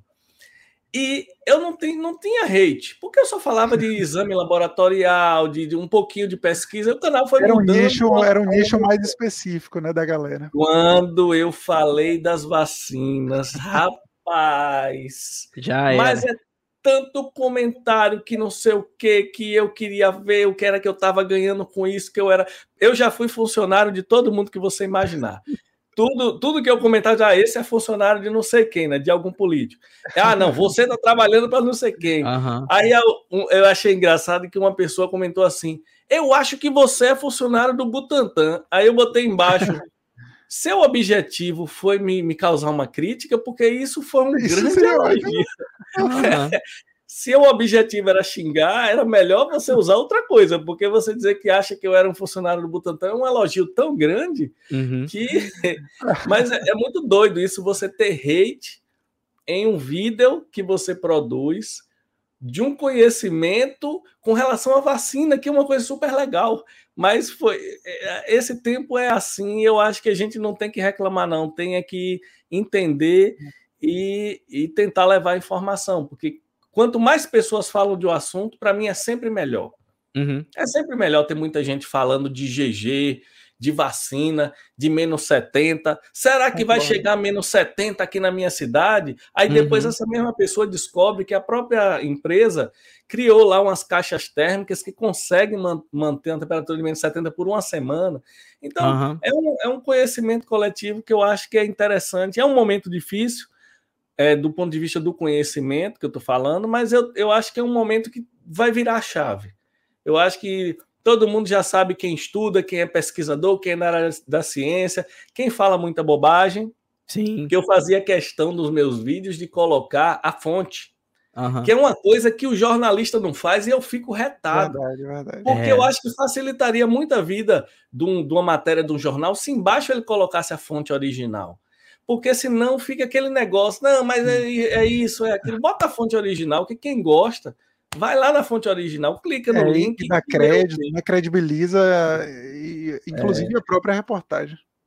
É, eu, eu, eu acho que é um, é um período fantástico. É, porque eu acho que assim, um período fantástico do ponto de vista de todo mundo comentar é. sobre um assunto. É, eu acho que é, é, de uma forma. Porque, como eu falei, isso sempre aconteceu né, na, nas outras doenças históricas, nos outros períodos históricos, só que não existia internet, não existia veículo de comunicação como a gente tem hoje. Mas, mas devia ter a vizinha fofoqueiro, fofoqueiro lá é. da rua. Era um fazia... pouco mais regionais, regionais, né? Os. É. é. é, que é engraçado, né? Hoje a gente vive esse, esse momento de negacionismo porque, é, como até o Sócrates falou, é muito, é muito atraente a, o famoso assim, Cara, vem cá que eu vou te contar uma parada que ninguém sabe. É, Só eu. Conspirações. Da vacina, cara, tem chip. Mas ninguém sabe, cara. E aí a pessoa já fica assim, meu Deus, é verdade, caraca. E é uma coisa, sabe, do segredo. Então Não, a gente às e, vezes é, tem que usar até com os negacionistas a mesma, a mesma técnica que é. E, e coisas fantásticas, porque, por exemplo, alguém falou, eu, eu, eu fiz um vídeo falando disso, de chip na vacina, meio até tirando onda, brincando, porque uhum. foi, eu, eu, fiz bem depois do, do, do, do fake do news, eu fiz bem depois. Então eu fiz até meio descontraído. Aí alguém falou: fique brincando que a nanotecnologia tá aí. tá aí, tá aí, cara. Tá aí eu aí. falei, eu sei, há muito tempo que ela tá aí, é fantástico ela tá aí. Só que nanotecnologia é, é uma coisa, botar um chip numa vacina é outra. exato, é exato, é assim mesmo. É assim. Mas enfim, a gente vai, vai lidando né, com esses problemas. Né, com... Você teve hater, Luiz, aí na sua, ah, tive, na sua vida e na internet? É normal, né? Então, é normal, e principalmente quando eu comecei. Assim, eu, eu também eu parei, não falo mais sobre Covid, por uma questão de saúde mental, assim, não aguento. Porque eu tava estudando Covid, né? Eu parei a minha pesquisa para investigar é, infecção cardíaca por SARS-CoV, né? E fiquei trabalhando nisso durante quase um ano. Então eu não aguentava tá lendo no laboratório e tá lendo sobre Covid, e aí eu fiz uma coisa. Na televisão, no, no, qualquer lugar. Você... Tudo. E assim, é, uma... aí eu falei, cara, o que, que eu posso fazer, né? Aí eu criei lá no meu podcast, eu parei de produzir os episódios e eu falei, ah, agora eu vou criar o Plantão SciTalk, onde era mesmo um episódio para família ouvir na janta. Então era um episódio de 20 minutos onde eu discorria sobre um tema, trazer entrevistado, convidado, trouxe epidemiologista, pesquisador da Holanda, e aí foi bem legal. E também pude falar sobre vacinas, pandemias, é, responder perguntas assim, mais na perspectiva da neurociência, né? Por que, que as pessoas durante o início da Covid compravam papel higiênico? Eu fiz um episódio sobre isso. É, do ponto de perspectiva da, eu da neurociência. saber dessa, essa, essa resposta. Eu vou assistir esse episódio que eu não vi. Então, já, eu já te falo logo, porque é assim, o, o ser humano ele tem uma. É, a gente, hoje em dia, a gente foi evoluindo, né? Porque a gente sabe o que, que a gente precisa ter para a gente ter uma vida ok. Então, a higiene, comida e tal, tá no nosso, digamos assim, nosso subconsciente. Sim. Tô com fome, vou comer. Vou tomar banho, vou usar shampoo. Enfim, a gente faz essas relações no nosso dia a dia mesmo. É parte do nosso, do nosso progresso e cognitivo, digamos assim. E aí, é, quando começou, por exemplo, uma pandemia, isso já foi visto em algumas outras epidemias, etc. As pessoas não sabiam como lidar com o coronavírus, né? Ah, era antes falavam de N-CoV, aí mudou o nome, é o novo coronavírus, Covid, a galera falando, caraca, um negócio invisível, o que, que eu faço? E aí, no desespero, alguém começou e falou assim: vou comprar papel higiênico. Porque o papel higiênico ele é de higiene e ele é barato. E o coronavírus não tem nada a ver com o intestino, né?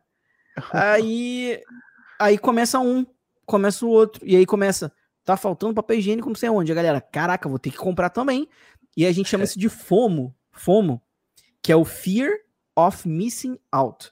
O medo de perder. De perder. Então, a, a mesma síndrome que a gente tem quando a gente fica uma hora sem mexer no celular é a mesma síndrome que a galera tem quando foi comprar papel higiênico do coronavírus. Fala assim: meu Deus, tem que comprar, porque senão eu vou ficar sem. Como que eu vou usar papel higiênico na Covid? E a galera vai, e aí quando a galera chega em casa, que ela se toca. Mas o que, que eu tô fazendo? Porque é um impulso mesmo humano de do medo de perder as coisas, né? Então foi por isso. Aí eu fiz um episódio e nessa época eu comecei a sofrer um hate, cara, e sofri hate na família, fui expulso de grupo, foi maravilhoso, né? E, Caramba! É, é complicado, né? Uma família, é, família de cientista nem sempre concorda com o cientista, infelizmente. Mas, e aí você começa, e eu comecei a sofrer hate de todos os lados, né? Assim, ah, vinha gente tentando me mal avaliar no, no iTunes. Ah, cara, o episódio que deu mais, assim, loucura, mas que foi que viralizou, inclusive, no Spotify. É, foi, foi a primeira vez que eu fui parar nos mais escutados do Spotify. Foi um episódio que se chamava O que, que nós precisamos aprender com a China. Caraca, ali. ali. Falou em Mas China, foi... né? Só que ali, eu, obviamente, eu falei sobre as medidas restritivas. Que, obviamente, eles vivem em um universo onde Filho, se sair na rua, você vai tomar um tiro na cabeça, vai ficar em casa, tá bom? Então, galera, tá bom, eu fico em casa. É, é. Tudo bem, gente, tô, tô, brincando, mas assim, lá os caras podem falar assim: você vai ficar em casa ou você vai preso. Ou a gente vai te levar na cadeia, você vai ficar preso à força. É. Aí fica lá fácil. a gente consegue monitorar o teu celular para saber onde você foi. É uma outra realidade. Mas o que eu falei era: olha as medidas restritivas, tá mitigando, tá diminuindo, enfim, distanciamento. Aí eu fiz esse episódio foi bombou no Spotify, inclusive na época, mas ali, caraca, o que eu recebi de hate foi horrível. E aí pela minha saúde mental mesmo, para não falar, assim, não falo mais sobre, assim, não falo mais sobre Covid no sentido de estudar para falar sobre a vacina. Eu não vejo. Eu, eu, eu, eu sinceramente prefiro estar tá produzindo os, os, meus episódios de, de, sobre, sobre esses assuntos net que eu discuto no meu podcast, que me dá prazer, e eu, eu sei também que muitas pessoas não aguentam mais ouvir sobre Covid. Então elas veem muito no meu podcast, no SciTalk, uma né? válvula de escape. Elas, pô, hoje eu vou estudar outra coisa que não Covid. Então é assim que eu, que eu lido. Ô, Luiz, e o, o Spotify, ele tem algum tipo de remuneração para os produtores que colocam tanto música quanto podcast lá? Para música, sim, pra mas música, você, tem que ser, você tem que ser de uma gravadora, é um processo bem complicado. Uh, nos Estados Unidos já tem, já, tá, já tem um programa que está começando agora de remunerar né, os, os, os, podcasters. Aqui no Brasil ainda não. Então, assim, o que o, o, o Spotify te dá é visibilidade. Meu podcast hoje, ele é 80%, ele, ele, ele, o play dele é do Spotify. E hoje eu estou chegando a 60 mil ouvintes. Então, é isso que eu ia te então perguntar dos números, como é que tá. É, 60 mil, chegando a 60 mil ouvintes. Caramba. Caramba é um, hoje, hoje tá figurando ali, sempre tá entre top 15, top 10 de ciência do Brasil. Às vezes sobe, é, às vezes e... eu entro no ranking geral. É legal, tá no, mais top do Brasil, do Brasil, né? É um, top do Brasil. É muito, sendo que é, enfim, tem outros que são, inclusive, não, não de nicho, né? Então, tem podcasts mais gerais que, nesse caso aí, o seu. É, tá não, é, e tá avaliado. sendo muito legal, porque é, em, em, um ano, assim, quando eu criei o SciTalk, em um ano, ele teve um crescimento muito grande, né? E, e aí agora, nesses, nessa última agora temporada, também tá crescendo bem, bem rápido também outras plataformas que não só o Spotify, né? E, e tá sendo bem legal. Hoje, hoje eu já tô podendo fechar agora para um, mais pro final da temporada, é, é merchans e e aí você, aí você começa a ser visto. Aí uma Amazon manda e-mail. entendeu? Oh, vem novidade por aí. Ah, quem sabe no futuro. Mas aí começa umas conversas assim, né? E aí, por exemplo, aí eu, eu descubro que o, tem produtores, né? Tem, tem pelo menos dois ali que eu sei que são lá da, da produtora de podcast da Globo que escutam, que seguem no Twitter. Então é, eles estão olhando, né? Se não fosse produtor de alguma rede de televisão, ou, ou, enfim, e nesse, nesse sentido eu ia procurar, era realmente né, YouTube e Spotify, era onde ah, eu sim. ia buscar os canais onde produzem esse tipo, eventualmente alguma coisa do Instagram, mas é sem dúvida essas são as fontes mesmo de, de busca. Isso que você falou do Spotify é curioso, porque eu lembro que quando a gente foi fazer uma. A última reunião que a gente teve, Sócrates, do, não sei se você lembra, que Yasmin ela abriu o, o, o Spotify, as estatísticas, e a gente tinha ouvinte no Spotify, que eu, a gente nem divulga direito o Spotify. Uhum. A gente foca mas no YouTube, YouTube mas e, e, tem ouvintes espontâneos que eu não, não sei como é que o Spotify está entregando para ele, não sei como é que o algoritmo está funcionando. Ele vai mas... muito no relacionado. Então, por é, exemplo. Escuta já... alguma coisa do seu, aí de repente leva para o nosso. O de, né? vocês, o de vocês aparece muito no Biomedcast. É curioso, né? Porque talvez pelos convidados, talvez pelo. É, Eles têm é um legal. algoritmo louco. Agora lá, vai então, assim aparecer assim... é, mais ainda, com você, com o Bruno. Eu, eu brinco assim, meu sonho mesmo, assim, 80% da minha audiência do Spotify é que o Spotify, o Spotify compre o SciTalk, que é o virem um Spotify original, digamos assim, legal. porque as pessoas são muito bem remuneradas nesse programa. É, fica exclusivo. Passa de né? muitos mil dólares por mês, e você ganha todo o equipamento, ganha editor, ganha designer e aí fica exclusivo. Para mim, seria a melhor coisa do mundo da vida.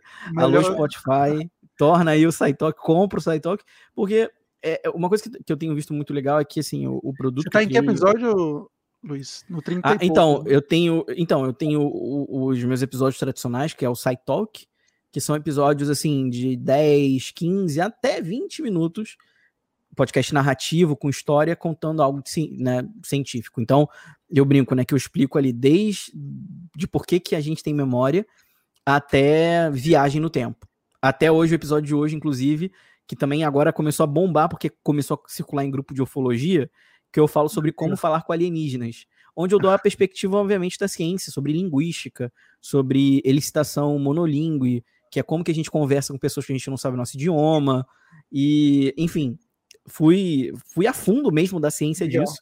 E é o que eu gosto de abordar. Eu gosto de trazer coisas grandiosas que a gente pensa assim, nunca parei para pensar nisso e eu trago pro, pro podcast. Aí eu tenho o SciTalk, que são esses episódios de né, 10, 15, 20 minutos. E aí eu também tenho o meu, que é o SciTalks, que é o meu programa de entrevistas, onde eu trago normalmente assim, cientistas, jovens cientistas, que, cara, estão mudando o mundo de uma forma assim que, que que eles não ganham tanta visibilidade, então eu trago lá para o podcast. Então já tive por enquanto três side talks, que aí é uma entrevista que vai mais de uma hora, falando sobre como que aqueles cientistas se tornaram cientistas. E foi uma, cara, foi uma aceitação absurda, porque é uma coisa que eu me, inclusive eu dou essa dica para vocês, a, a, uma das melhores métricas hoje de podcast que tá, ela tá vendo do YouTube. O YouTube ela, ela tinha essa métrica da retenção. Quanto mais tempo uma pessoa assiste aquilo, melhor. Hoje em dia o podcast são duas, é a métrica de retenção, quanto tempo aquela pessoa está ouvindo o seu programa, porque aquilo ali gera é, que eles chamam de uh, listen time, né, na plataforma, Sim. e do maratonar.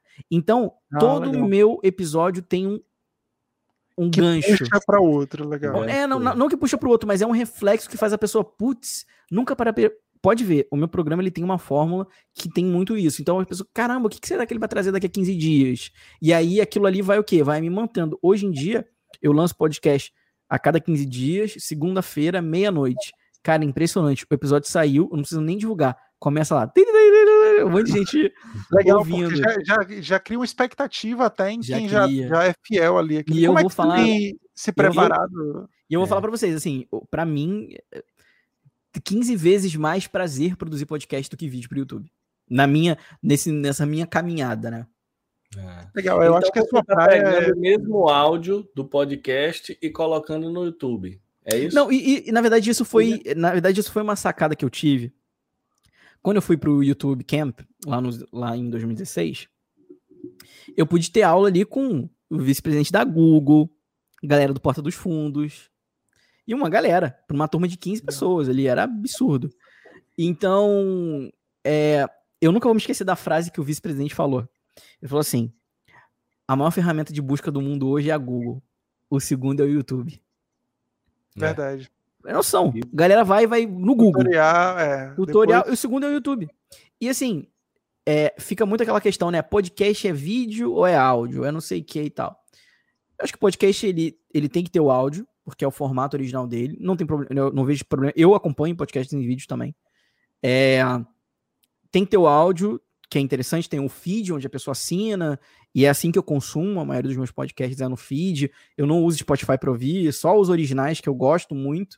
Tem um agregador que eu fico ouvindo. Então, é, esse lance, né, do que eu, que eu, voltando, né, que eu, que eu me liguei de colocar no YouTube, é porque muitas pessoas podem às vezes pesquisar o um nome, sei lá, como falar com alienígenas. E aí ele vai cair no meu vídeo do YouTube que tá linkado pro meu podcast, ele vai gostar. Eu já ganhei muito ouvinte com isso de lá, né? Muito e ele vai, vai, despertar, vai querer ir. É, vai despertar, pode ser que não dê muita view, mas assim, se 200 assistirem, pô, já tá muito legal. Para podcast tá muito maneiro. E aí vai subindo, vai entrando, vai chegando gente e tal. Claro que para eu conquistar uma audiência que eu tinha no YouTube, de você tá ali, né? Às vezes che chegou vezes no meu canal ter pico de 20 ou 30 mil pessoas assistindo aquilo por mês, usuários únicos, né? É, ainda tá, tá, tá caminhando e tal. Mas tá indo, então foi essa a minha sacada. Falei, pô, vou botar no YouTube. E não deu outra. Deu certo. Trago o ouvinte pra lá, mas eu não posso é uma hora. de manter também o, o, o, canal, né? Manter a é, atividade é, dele. Porque né? eu não tenho tempo, eu não tenho como gravar vídeos e produzir podcast. Isso nesse momento com, comigo. Terminando o doutorado, eu sou tempo integral, tenho os meus projetos, tenho o SciTalk, que já me dá muito trabalho. Então eu falo assim, pô, o que, que me dá trabalho e prazer? É o podcast. Então, é isso. De novo, vou movido da felicidade e prazer. Para mim é um prazer muito grande eu estudar, eu fazer as pautas, eu criar os roteiros, eu pensar no storytelling, na sonorização, nos efeitos, cara, isso. Pô, e você, é, só, você já comentou, mas é só duas, duas curiosidades técnicas que eu tenho. Uma é como é que você elabora seu roteiro, assim como é que você se prepara para o assunto, porque são assuntos que não estão no seu dia a dia científico. Aí a segunda é a edição. Mas estão no, mas no meu dia a dia da minha vida, porque. Da sua vida, né? Das suas curiosidades, né? Do seu. Mas assim, como você se prepara para criar, se você cria um roteiro, né? Que provavelmente sim. Sim. E a outra é, é a parte da edição mesmo. Você faz tudo, né? Do tudo. início ao fim. Então, na parte do roteiro, é, eu tenho uma lista de 200 temas que eu já fiz. Ah, legal. Já, 200 já temas. Que... Né? Já listou aí. Pra, é, eu tenho 200 temas. Até... É, é, aquela coisa, eu pensei assim. Se chegasse assim e falasse para mim, ó, oh, quero conversar sobre. Legal. Eu pensei na minha vida inteira de coisas que eu queria falar com os meus amigos, nunca tive amigo meu para me ouvir, porque eu não gostava desses assuntos. Falei, agora eu tenho. aí 50 é. e poucos mil pessoas queiram me ouvir em várias Legal. plataformas. Então eu fiz uma lista de 200 temas, e ali, assim, quando eu tô meio que sem ideia, entre aspas, ai, como, como vão ser os, do, os dois próximos episódios e tal? Porque eu sempre tô trabalhando, por exemplo, os próximos três episódios do Side Talk já estão com o roteiro pronto. Porque eu demoro. Então, assim, é um processo de estudar, de ler sobre, de ver vídeos, de ouvir outros podcasts, entender opiniões diferentes, de consultar amigos. Felizmente, a divulgação científica me trouxe amigos físicos quânticos, é, amigos da literatura que puderam me dar um feedback também no episódio hoje sobre linguística. É de responsabilidade também do divulgador. Cara, a minha área, a minha área é neurociência. O que, que eu tô falando de física quântica? Então, correr atrás do verdadeiro, da onde que é a fonte, como é que eu explico aquilo, aquela minha explicação, ela tá correta? Então, isso é algo que eu procuro muito. Então, assim, resumindo, meu processo de roteiro é um pouco caótico no início, porque às vezes eu começo com a trilha sonora. Legal. Isso é bizarro, isso é bizarro. E também fui descobrir que depois tava assistindo, né, um, um, um tava assistindo um, aquela plataforma, não sei se já ouviram falar, Masterclass, que você assiste várias aulas, assim, de pessoas, assim, famosas e tal. Cara, fui descobrir ali que muitos diretores que eu, que eu gosto, que estavam dando aula lá, começam às vezes pela trilha sonora, roteiristas, né? Não, a primeira coisa que eu penso é o que, vai tocando nisso. Cara, falei, nossa, pô, a minha mente é dessa forma. É criativa nesse ponto. Então, às vezes eu penso, cara, esse meu episódio é um episódio de ET. O que, que tem que ter? Músicas que dão tensão, espaço, né, por exemplo, esse meu episódio de hoje, depois vocês escutem, ele tem uma interpretação no início, é uma história do Antônio Pedro de Castro, que é um físico em 2030, que os bichos, bichão chegaram na Terra em 2030, filho. Ele é um cientista que não sabe o que vai fazer. E aí eu conto essa história toda sonorizada durante cinco minutos, e acontece um plot twist, depois eu começo o episódio com ciência.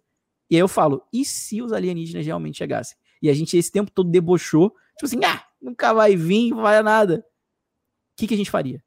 O que, que tem que fazer nesse caso? E aí eu puxo pro lado da ciência, narração e tal.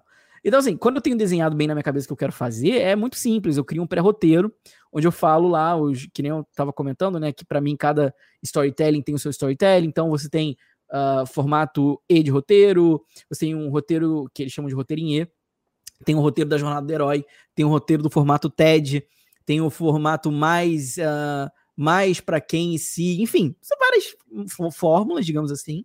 Só que eu adaptei para minha. Eu criei uma, digamos assim, site talk barra Pixar, de contar uma história e trazer emoção ao mesmo tempo. Então, para mim, a trilha sonora é muito importante, é o que vai dar emoção. E a partir desse momento aí, sim, eu começo a levantar uh, estudos, né? Começa o que, que, eu já sei, o que, que eu preciso aprender. Cara, eu preciso ler sobre dilatação do tempo.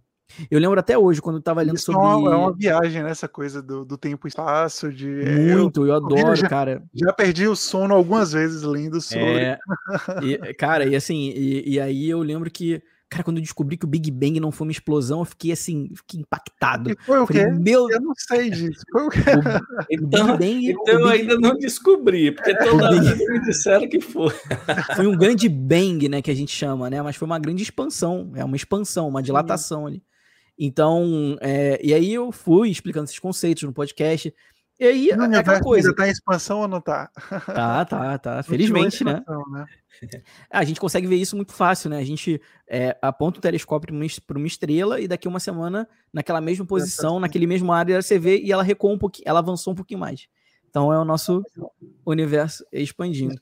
Então, assim, é, eu criei esse pré-roteiro de, de, por exemplo, os tópicos que eu vou abordar, o que, que eu preciso explicar, é, o que, que vai ter nesse episódio, enfim, faço uma lista, um tópico, hum. e aí começa a desmembrar e começa a escrever. Então, essa primeira escrita é bem caótica. Conceitos. Uh, só no é, final. É um trabalho de, pelo que eu tô vendo, é um trabalho de estudo mesmo, né? Você estudo. conhecendo enquanto bola ali. Vendo as minhas limitações, o que, que eu preciso pedir ajuda, quem que eu procuro, quem que é uma mensagem. Pois é, e as pessoas que assistem, que não tem trabalho nenhum, é só dar o play. E ainda reclama. Esquece, Nossa, é... só 10 minutos. É, às vezes né? esquece de ali registrar que gostou do, do áudio, que gostou do trabalho, que gostou. É. E, e você só falou aí do roteiro do conteúdo, ainda não falou da é. edição, né? Que com certeza. Aí chega. É, assim, para mim, a parte da edição é a parte mais tranquila. Gabriel, com o que Gabriel perguntou da edição, eu queria lhe perguntar: e as trilhas sonoras? Como é sonoras? Como é que você faz para poder utilizar isso com, sem direito ah, ou com direitos isso, né? autorais. Né? Então. Claro, claro. Então, felizmente, eu assino, eu tenho um Apoia-se, então, no meu podcast. Então, os meus apoiadores, eles me ajudam, pagam, né, 100%, de uma, de, um, de, um, de uma plataforma chamada Epidemic Sound, que eu tenho trilhas sonoras limitadas é, para usar, ilimitadas. E trilhas foi aquela muito... que Yasmin indicou pra gente, Sócrates? Ela tinha, ou foi você que perguntou se valia a pena, alguma coisa Não, assim? é porque eu uso, eu uso a Envato Elements para o meu canal do YouTube, que também tem um monte de trilhas assim. E... É. Então, eu uso Epidemic Sound, que é bem legal, que me dá muita, muito, muita trilha. Assim, cara, é infinito de trilha. Então, às vezes, eu perco horas lá para não repetir a trilha. Alguns eu repito, algum pedacinho ou outro, mas o legal é que ela me dá a possibilidade de desmontar. Então, eu só quero só o baixo dessa música. Eu posso. Ah, legal. Ah, Entendeu? Então, às vezes, eu crio a própria trilha com outras trilhas. Pô, legal. Então eu tenho essa minha essa parte. E assim, agora as pessoas perguntam: "Nossa, Luiz, você passa horas editando, não sei o que e tal". Na verdade não, na verdade não, porque o meu processo ele já está tão compacto no meu roteiro que o meu roteiro diz exatamente a trilha que entra, no momento que entra, que aquilo já está pronto. Então. É criar um modelo que já está ali toda sincronizada. Eu digo que nem é muita edição, é um processo de montagem. Tá? Claro que tem edição da voz, dos cortes, de juntar as palavras e, enfim, fazer a mágica, né? Do, do podcast acontecer. Mas para mim é muito, é muito mais fácil quando eu já tenho tudo ali pronto e já bem estabelecido. Então, para mim, edição é a parte mais, digamos assim, tranquila, entre aspas. Obviamente, o que eu mais demoro é o roteiro. Roteiro, teve, já, eu já tive roteiros que eu, que eu passei. Por exemplo, o roteiro do episódio 30, que foi o último da segunda temporada. Todo fim de temporada eu faço um episódio épico. O da primeira temporada foi um episódio sobre o tempo, que eu ainda não editava muito bem, mas foi legal. O segundo já foi um pulo gigante, onde né, as pessoas não sabem, mas eu fiz teatro muito tempo. Então, eu interpretei três personagens em um conto de, de é, que é um conto baseado, é um conto do Isaac Asimov chamado Sonhos de Robô, onde tem um robô chamado Elvex que desperta e descobre o que quer ser um robô. Ele, ele cai na real, que é ser robô. Então conta essa história e no final aí dá um rolê aleatório lá bem impactante e aí começa o episódio. Então tem muito essa coisa de contar uma história narrada, interpretando, com, com, com tonação e com tudo aquilo. E, e aí conta a história. Esse, esse, esse episódio eu demorei três meses trabalhando Caramba. no roteiro dele para 20 minutos de episódio e eu tive 16, eu levei 16 horas para montar esse episódio. Episódio fantástico, um dos meus favoritos. Eu, eu, eu, já vou assistir, né? Eu tô curioso aqui, depois que você falou. Tô... Vai de fone de ouvido. Eu falo de pessoas, gente, quem escuta é outra experiência, TV, né? Eu fico puto.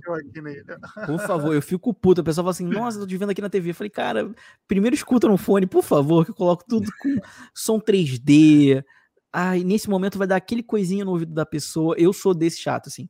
Eu uso, é, tenho aqui o meu também um megafone aqui de monitoramento de som, né, que eu consigo ver, ouvir muito o que eu tô falando. E, e é isso, assim, é, esse, esse realmente passei muito trabalho. Esse eu também, esse último, dei um trabalhinho na edição, porque também tive um convidado especial, uma outra pessoa interpretando um outro personagem. Então também foi bem diferente, também foi bem legal, assim. Eu gosto muito de inovar, porque é aquela coisa, o SciTalk era o podcast de ciência que eu sempre quis ouvir na minha vida e não tinha. Não legal, tinha pra ouvir. Não tinha, então aí você criou, né? Eu criei, e assim, é muito legal porque eu gosto tanto do meu podcast, isso não, não é orgulho, falar, ah, nossa, lá ele tá se achando, não. Eu gosto tanto do que eu produzo que muitas vezes eu me paro ouvindo e esqueço que é um podcast meu, de tão legal que eu falei, caraca, esse assunto é muito irado. Eu descubro, caraca, já, é meu, isso, isso, eu que tô falando isso.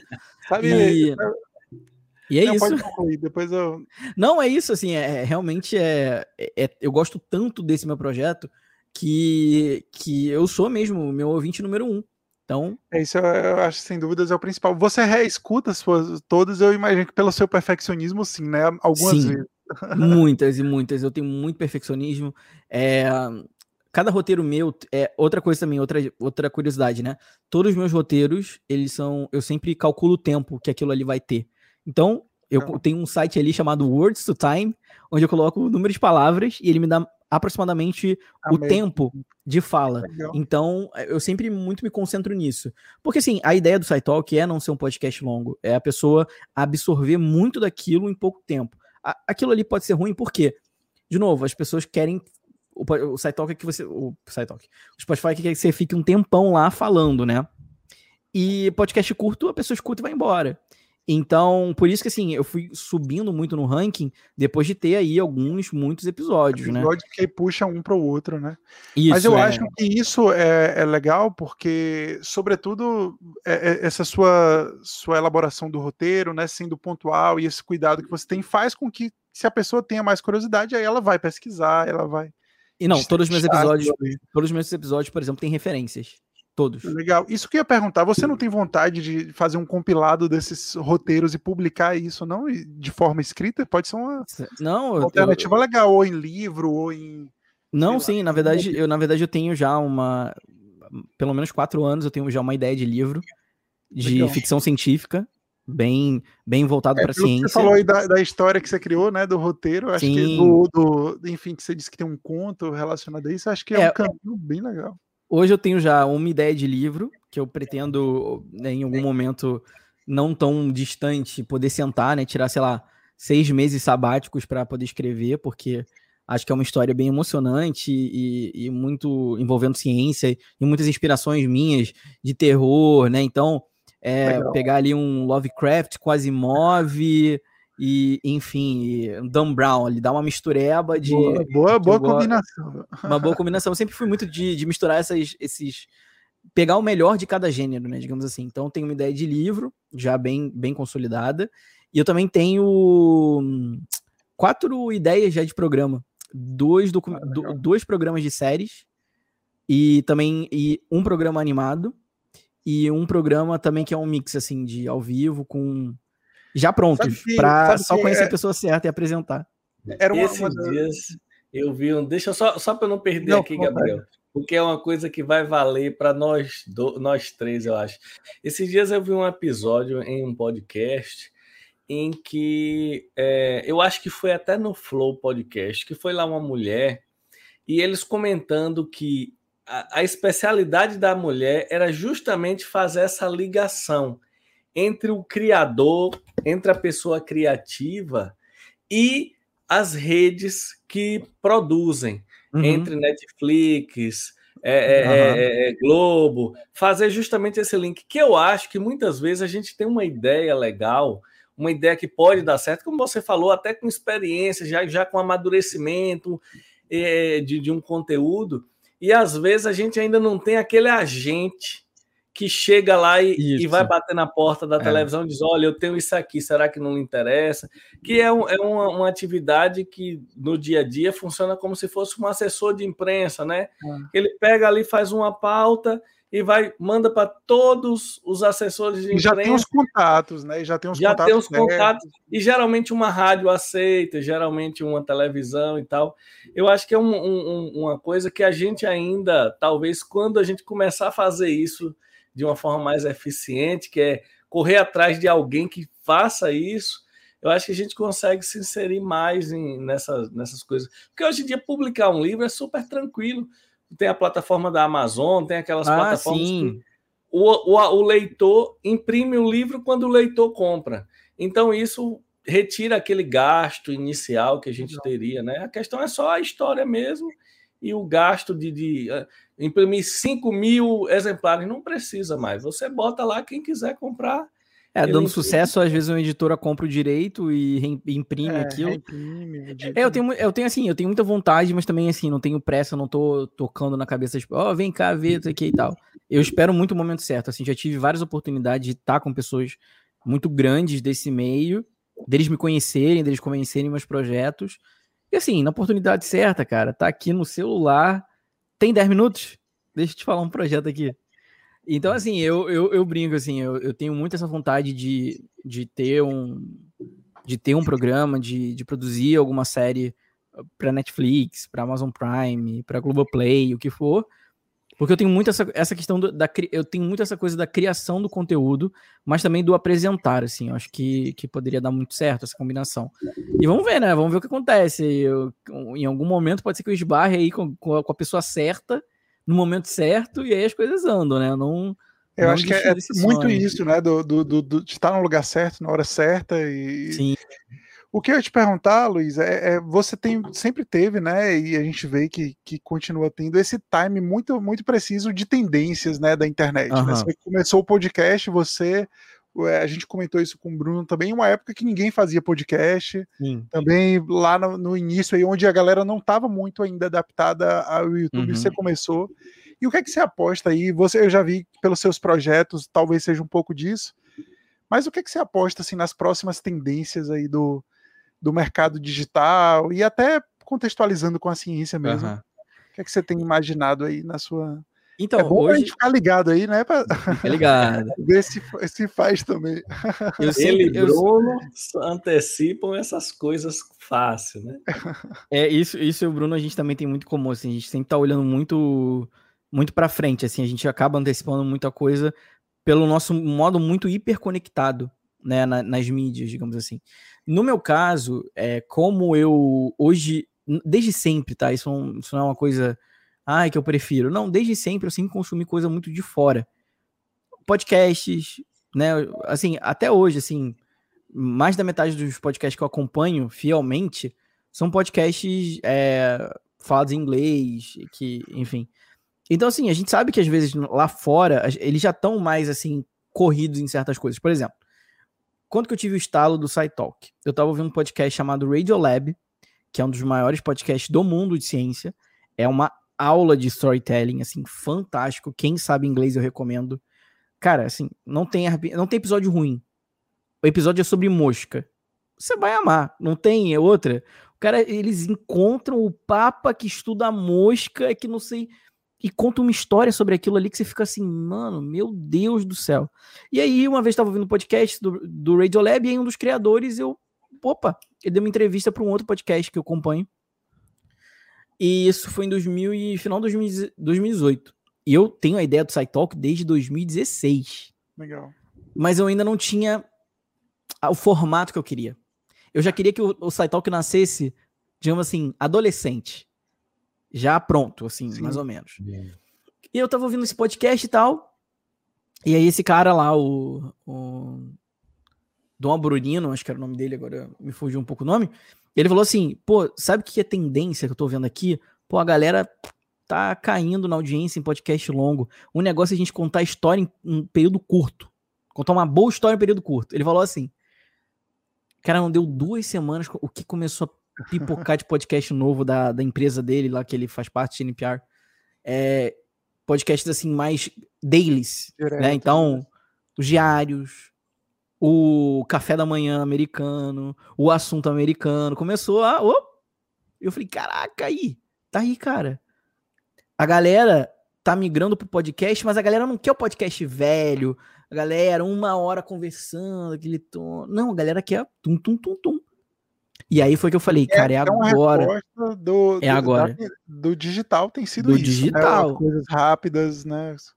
E aí eu falei, cara, é agora. Vou botar em prática. Aí nasce o SciTalk, pandemia. Eu falei, ferrou, porque as pessoas escutam o podcast fazendo coisas. Academia, ônibus. E todo mundo em casa, como é que escuta podcast? Aí Verdade, que eu lembrei, lembrei dos ensinamentos que eu tive de storytelling, da, de estar tá intrínseco no humano, do humano querer sentar em rodinha na lareira, contar histórias e ficar naquilo e tal. Falei, como que eu conto histórias de ciência que sejam interessantes, de um assunto complexo em um tempo curto? E aí fui, fui desenvolvendo o SciTalk muito baseado naquilo que eu estava ouvindo de fora. E aí acho que foi isso que deu muito certo no SciTalk. As pessoas escutam e falam assim: caraca, nunca ouvi isso, nunca ouvi um podcast assim. É, realmente não tinha, não, né? O Saito foi, um, foi é pioneiro, ainda não tem um outro nesse é. estilo de contar essas histórias nesse nível. E, e foi muito ouvindo os inputs lá de fora. Agora, só dei essa, essa só para contar o, esse Sim. digital, esse insight que eu tive antecipado. Mas é aquela coisa, ninguém falou que ia ser. O cara falou assim, pô, você já parou para os, os inputs normalmente hoje em dia são assim: Gente, fujam daquela galera que caga a regra no sentido de, ó, ano que vem é o ano do tênis rosa. Ano que vem é o ano do. Galera, somos seres humanos, a qualquer momento isso pode mudar, não tem como prever. Tem como você prever muito é, costumes que estão se tornando muito cotidiano. Então eu sempre vejo que o futuro das mídias digitais é muito daquilo que está no dia a dia. Então, por exemplo, podcast. Podcast veio para ficar. As pessoas elas estão percebendo que elas podem ter informação fazendo coisas sem ter que estar na televisão, é um conteúdo on demand, elas podem acessar o canal de YouTube de vocês, projetar na TV, pô, vou relaxar aqui, quero ver um programa. Pô, mas vou ter que parar agora, mas vou ter que ir pro trabalho. Aonde que eu parei? Ah, eu parei aqui, 35 e 20. Foi no Spotify. Legal, vai, vai escutando o restante. Entendeu? Então, assim, o que que tá acontecendo hoje em dia? O que que, tá, o que, que a Globo tá fazendo? A Globo tá pegando coisas que deram muito certo e trazendo para a mídia deles. Então, o que, que a gente está vivendo? Qual que é o nosso futuro? Que é outra coisa que eu já estou há mais de dois anos estudando. É o transmídia storytelling. É contar a mesma história em diferentes formatos. Então, muito que a gente fazia no podcast da Record era eu, Rafa, éramos os roteiristas. A gente pensava no formato do podcast, como que aquilo ali depois poderia ir para TV, como que aquilo ali ia gerar uma pauta, como que aquilo ali poderia estar conectado no quadro dele para uma audiência CD, entendeu? É o mesmo assunto. É, e isso, isso talvez tenha até uma ligação com as demais redes, porque a gente sabe que o estilo de consumo do Instagram, por exemplo, é diferente do, do YouTube, que é diferente. Então, aí só, só é isso só para entender se é isso que você está querendo dizer. Então, também, por exemplo, um formato de mostrar isso no Instagram e de repente é, por exemplo, tudo, puxar, né? O Instagram já percebeu que não é o quanto mais story você faz. É quanto que você consegue contar uma história nos stories que faz a galera ficar ali retida, que vai Nossa. mexer no algoritmo. Então, no final das é, contas, tudo é storytelling, tudo é reter pessoas, tudo é conectar com pessoas. Então, o que, que é o futuro? O futuro é o transmídia storytelling, é o que a Marvel tá fazendo lá com o Disney Plus. Você tem que assistir a série para entender todos os filmes, entendeu? Mas aí Legal. você assina a plataforma deles por R$39,90 por mês, durante 12, 12 meses. Eles faturaram agora, se eu não me engano, saiu agora a receita deles 30, 40 bilhões, não sei uma coisa maluca. E tá prendendo a galera ali. E a Globoplay, ela já, já se atoinou isso. O que a Globoplay fez? Pegou um podcast, que é o caso Evandro, famosíssimo, transformou em documentário. E Sim. aí o que eles estão fazendo? É, eu vi, ele caso... faz eu vi eles fazendo isso com vários. Tem um de um cara que eu assisto de, de avião, ele já foi nesses outros. O é, Lito. É, o Lito, é do. O Lito do é muito demais. Música.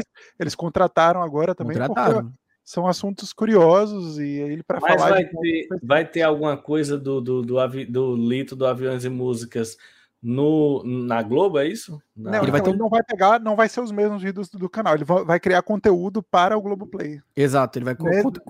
Que vão ter conexões com os episódios dele. É. Entendeu? É, outro, de outro formato recontado, talvez, e é um Isso. formato mais direto. Então, e a Globo eu tenho visto que, que eu não, na verdade eu não acompanho tanto a televisão, mas tenho visto que a Globo tem investido pesado nisso, muito, né, formato de. Muito. Eu, por exemplo, eu é, isso aconteceu esse mês, inclusive, eu deixei de. O Spotify aumentou, né? Não sei se vocês viram. aumentou para R$19,90.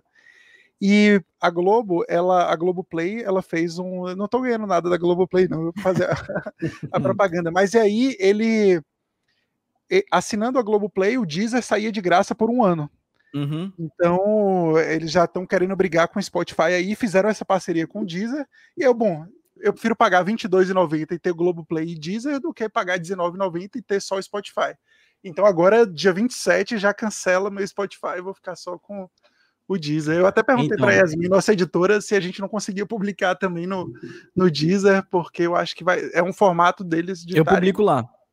Assim, também no Deezer, né? Também, é, o, o SciTalk tá no Deezer, tá nas, em então, todas, né? Todas, né? Mas então, assim, só para quem gosta desses assuntos, o futuro mesmo, nos próximos 10 anos, é o Transmídia Storytelling. Como que você conta a mesma história, a mesma história, para públicos e formatos diferentes. Né? Isso é algo que eu é isso é importante para públicos muito. diferentes também, né? Isso que você comentou. Exato. É, por exemplo, eu, hoje em dia eu consigo, se a pessoa chega e fala assim, ô oh, Luiz, eu quero que você produza o seu podcast, não, digamos assim, eu quero que você fale sobre vacina uh, da Pfizer, não sei o quê. bem específico. Beleza. Sei fazer isso pro meu podcast, mas também sei criar aquilo ali para um vídeo no YouTube, também sei se quiser criar aquilo ali para televisão. Existem formas. Então, hoje é, em dia, essa galera que está estudando muito transmídia storytelling é a galera que, que vai estar, tá, tipo assim, coordenando esse império dos lugares, sabe? É, então, é e nessa tendência do que você fala, me parece que não necessariamente é a, é, é a parte técnica de conhecimento, e sim essa habilidade em saber, ler os formatos das diversas mídias e saber formatar para aquele, aquele modelo. Exato, isso, isso vale para mídia social também, né? O, claro que eu estou pensando, ah, podcast, TV, documentário Netflix, mas isso vale também para sair do, do YouTube, ir para o Instagram Stories ou ir para o Reels, e, enfim.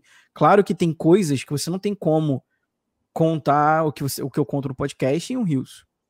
Entendeu? Verdade. Então, você também tem as limitações do que você pode fazer. Você não pode ir para tão assim, tão limitado. Então, hoje em dia, é, cara, é o futuro é isso, tá tudo muito conectado, é a dependência. Então, o que, que a Globoplay tá fazendo? A Globoplay comprou um outro grande podcast, que é o Mamilos. Os caras pegaram Mamilos, cara, um dos maiores podcasts, é nosso pode ser que a qualquer momento você só vai poder ouvir no Globoplay, cara. Sabe? Uhum. Então, assim, aí começa. O Spotify original é isso. O Spotify chega para você, a gente vai te pagar 6 mil dólares por mês, mas você só vai publicar aqui. A gente vai te dar um iMac, não sei o que, editor, design. Topa? Na hora, filho. então, mas o que, que eles ganham com isso? É o portfólio, é a negociação. Ele leva seu público também, né? É isso o público, mas hoje em dia nem é isso. Hoje em dia é o quê? ele vai chegar lá no, nos no anunciantes, cara, olha aqui quem que tá aqui. Olha aqui é. o podcast que eu tenho. É o melhor podcast narrativo que tem de ciência, não sei o que, tananana. Pô, tu pode botar esse anúncio, né? Galera já, porra. Eles ganham, então eles usam os, os projetos ali como uma moeda de troca, é. tá? Não é só muito audiência. Claro que tem audiência, né, de, de, de limitar ali. Cara, só que hoje em dia, a galera também também se irrita, né? Ah, tá exclusivo, não vou ouvir. Só que quem é fã mesmo vai ouvir, vai, vai, vai procurar. Eu mesmo escuto alguns no, no, Spotify, tipo Café da Manhã, que eu só consigo escutar lá, né? Que é da Folha. Então, Sim. que eu gosto muito. O Joe Rogan, que é o maior podcast que Sim. inspirou Flow e um monte de coisa. Pô, foi vendido por 100 milhões de dólares. É. Contrato de 4 anos, 100 milhões, 90 é, milhões. É absurdo, né? Caraca, é muita grana. Então, assim, mas aí o que, que o Joe Rogan agora também tá fazendo? O dele tem um áudio, tem um vídeo, aí ele tem um canal de cortes no YouTube, do Spotify, tipo o Spotify que faz. O cara tá ganhando grana em vários lugares. Então é isso, é, é, é você saber onde colocar o seu assunto e como formatar ele. Então, é, eu, por exemplo, não vejo muito. Eu não vejo o Instagram sendo a. Cada vez mais o Instagram tá caindo e vai eu cair. Concordo. Concordo. Vai cair, vai cair, assim, não tem. Instagram é muito chato. É, não, o Instagram já chegou no limite é. de, do que dá para fazer, sabe? Já tá, tá muito tóxico, as pessoas, elas, concordo. enfim, virou uma rede que é uma rede de aparência, tudo bem, tudo bem ser. Só que para produzir conteúdo aquilo ali ainda não dá, sabe? Tá é. ficando cada vez mais difícil. Então, assim, é, é maneiro, tá no Instagram? Ah, é maneiro, mas eu não dou mais atenção pro meu Instagram como. Tipo assim, eu vou perder tempo fazendo um post pro meu feed ou trabalhando no roteiro do meu podcast. Então, hoje Sim. em dia, a gente vai medindo isso por tempo. Então, é isso, assim, é, é, é essa é, é capilaridade, digamos assim, de assuntos e como que você vai fazer a formatação deles. Essa é a tendência, eu acredito firmemente, nos próximos 10 anos aí na, é, eu acho, e, e, você falou muito de televisão, acho que a televisão que não se adequar a isso vai se prejudicar muito, porque... Ah, já viram, a própria é, Globo já, já viu que não tem é, o que fazer. Que, você que estava ligado a outras, outras redes, etc., você acha que as outras também estão tendo essa, essa visão, essa iniciativa? A, a própria Record começou a produzir podcasts originais, o nosso podcast Mundo Ciência. Mas aí, ainda são para as plataformas alternativas deles, né? De, de não, celular, não. etc. Pra, não, digo, não. Tudo. Você, você podia ouvir em todos os lugares. Não, é, eu digo como, como levar esse formato para a TV tradicional, por exemplo, né? Porque é ah, é. É, eu fico pensando, por exemplo, o, o público, Sócrates, por exemplo, tem uma filhinha de dois anos. Certamente ela não, não assiste televisão uhum. é aberta, pelo menos. É porque é, TV, acho que mudou um pouco por conta. A gente não tem mais desenho, por exemplo. Acho que talvez. Uhum. Acho que o SBT ainda passa, mas não tem publicidade para criança, por exemplo. Uhum. Então é muito provável que ela cresça sem consumir a TV aberta. Então, uhum. como é que essas redes de televisão vão reter a galera o futuro, né? Os próximos aí 10, 20 anos. É, e aí eu acho aí... que por isso que eles estão se atualizando, pensando nesses, nesses formatos. É aí que tá. A TV aberta, na verdade, eles estão vendo que assim. Cada já chegou onde podia chegar. Então, hoje em dia, as TVs elas estão investindo no streaming, que é a internet. Entendeu? Então, assim, é, a, a, a, programas que às vezes não muito sucesso vão para TV. Então, acho que eu vejo que hoje em dia as TVs estão fazendo streaming como uma incubadora. Legal. Né? O que funcionar vai para TV, ou vai começa numa emissora menor tipo GNT, funcionou, sim, vai para TV aberta. Foi assim com o Porchat, foi assim com a Tata Werneck e, e tá sendo assim com vários, né? Acho que eu já ouvi falarem que o, talvez o Carlos Evandro vai passar na Globo. Tá ah, passando no Globoplay primeiro e depois vai né? para TV, entendeu? E aí eles já sabem como mirar audiência, como fazer anúncio, como taguear a galera que quer consumir aquilo, entendeu? Então, assim, uh, hoje em dia o streaming é um grande laboratório para essas, essas televisões, assim, e, estão investindo fico, muito. E eu fico impressionado como, com toda a estrutura da televisão, todas as técnicas, você tem, às vezes, alguém no YouTube que estoura sozinho, sem ter nada, né? Aí vai ganhando um dinheirinho no YouTube, vai melhorando uhum. a qualidade, a produção, só que estoura sozinho com uma ideia que é muito legal. Tem uns canais do YouTube, o, o canal que você citou aí do Lito, do, do Aviões e Músicas. Eu vejo aqui, você assiste uma, uma um, um, vídeo do, do Nerdologia da vida, sei lá, qualquer um desses.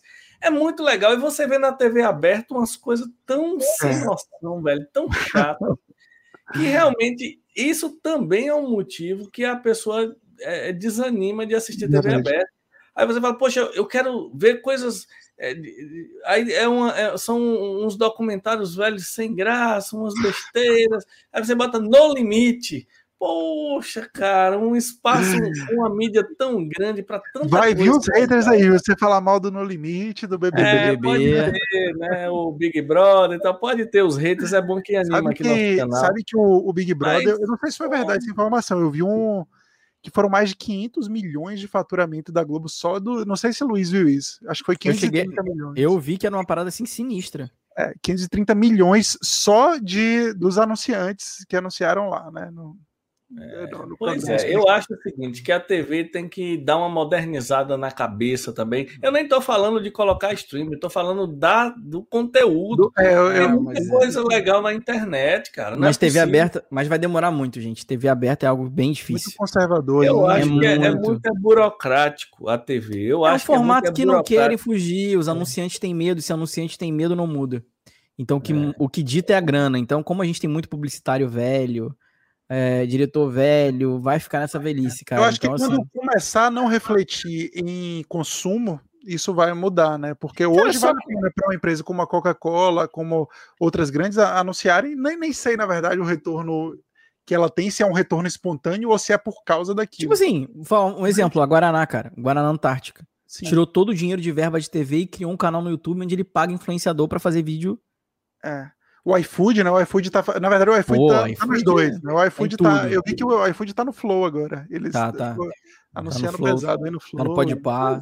É. é, cara, eu assim. É, isso, é, eu acho que a TV vai demorar. A TV vai demorar, mas é um, tá, tá sendo um processo. Quando, por exemplo, o streaming bombar mais que aberta financeiramente, eles vão ver, cara, temos que colar isso aqui lá agora. Mas uhum. enquanto isso não acontecer, não vão ficar é, E eu acho que eles mesmo, a TV aberta do Brasil, ela acompanha muito também o formato da TV dos Estados Unidos, da Europa. E aí talvez quando lá começar, eles já se atentem para isso aqui. É, pode ser, pode ser também. Cara, eu, eu, eu vou dizer o seguinte, eu sou totalmente desacreditado com a TV. É muito chato, é muita coisa ruim.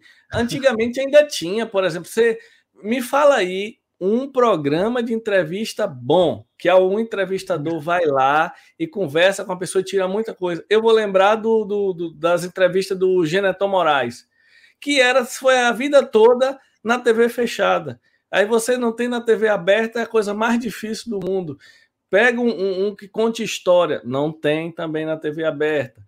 Até de entrevista, que deveria ser melhor na TV aberta, né? Por toda é, Teve uma época também. que estava em alta, né? Os talk shows, né? Que teve uma época que tinha Jô, tinha Porchat, é, Porchat tinha Danilo, Danilo Gentili, Gentili Rafinha, Rafinha Bastos, Bastos é, e ainda tinha é. aí Marcelo Tais no Canal 2 com provocações e, e, enfim, vários. E agora diminuiu um pouco essa tendência, né? Acho que Saturou, só tem hoje, né? Saturou. Saturou totalmente. Acho que só tem o Danilo e, e, e Bial, né, no, no conversa. No programa, eu, é. Eu acho Propostas completamente diferentes. Né? É, eu acho o YouTube muito melhor do que a televisão. Eu também, eu, só, eu só consumo YouTube e podcast. Só. Eu acho que, sei lá, talvez até a, a, deficiência em algumas qualidades faz com que o YouTube seja mais legal. E a personificação.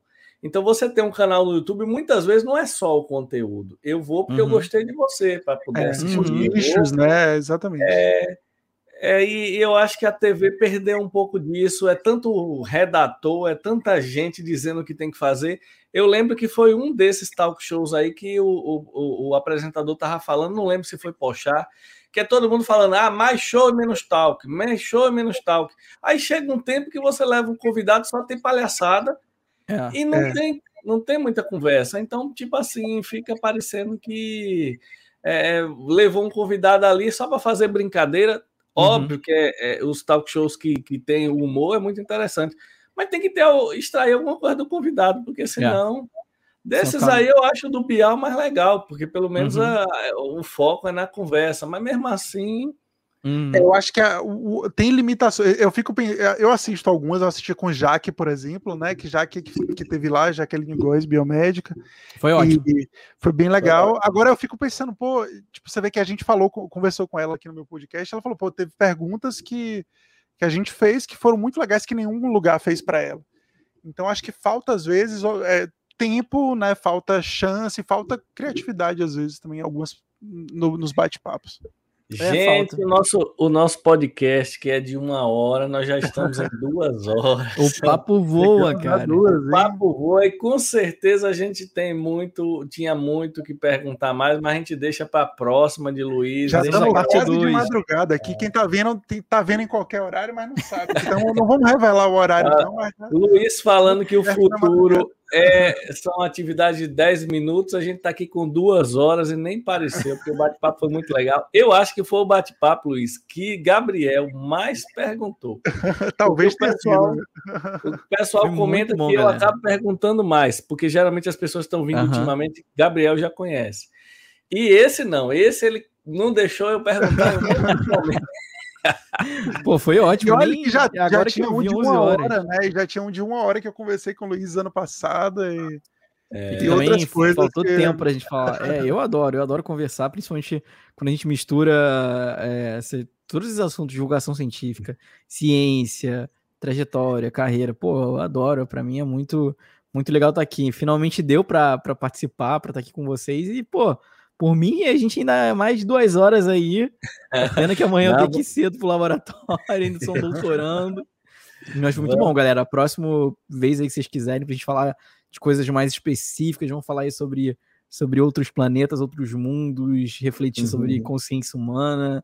Também são assuntos que eu adoro. Já tô ansioso para as próximas. E sabe, Luiz, que a gente está criando, a, a gente está se comprometendo, porque é, aqui nessa gama hoje você é o convidado, se eu não me engano, 25 provavelmente uhum. é, ou perto disso, e a gente se compromete, é, toda vez que acaba de falar, ó, quando a gente for na sua cidade, a gente vai gravar de novo e vai marcar para sair um bate-papo. Fechado. Nessa brincadeira, nessa brincadeira a gente já tem uns 10 lugares aí pelo Brasil e fora do Brasil para ir. Estaria aguardando vocês aqui no mas, Rio. sem dúvidas o Rio vai ser uma delas aí. Pô, venham, vai... vamos nos encontrar. Eu não conheço ainda. Pô, já é falei que ele vai se impressionar. É lindo, é lindo, é lindo. Foi muito bom, galera. Muito obrigado pelo convite. Foi um papo ótimo, passou muito rápido.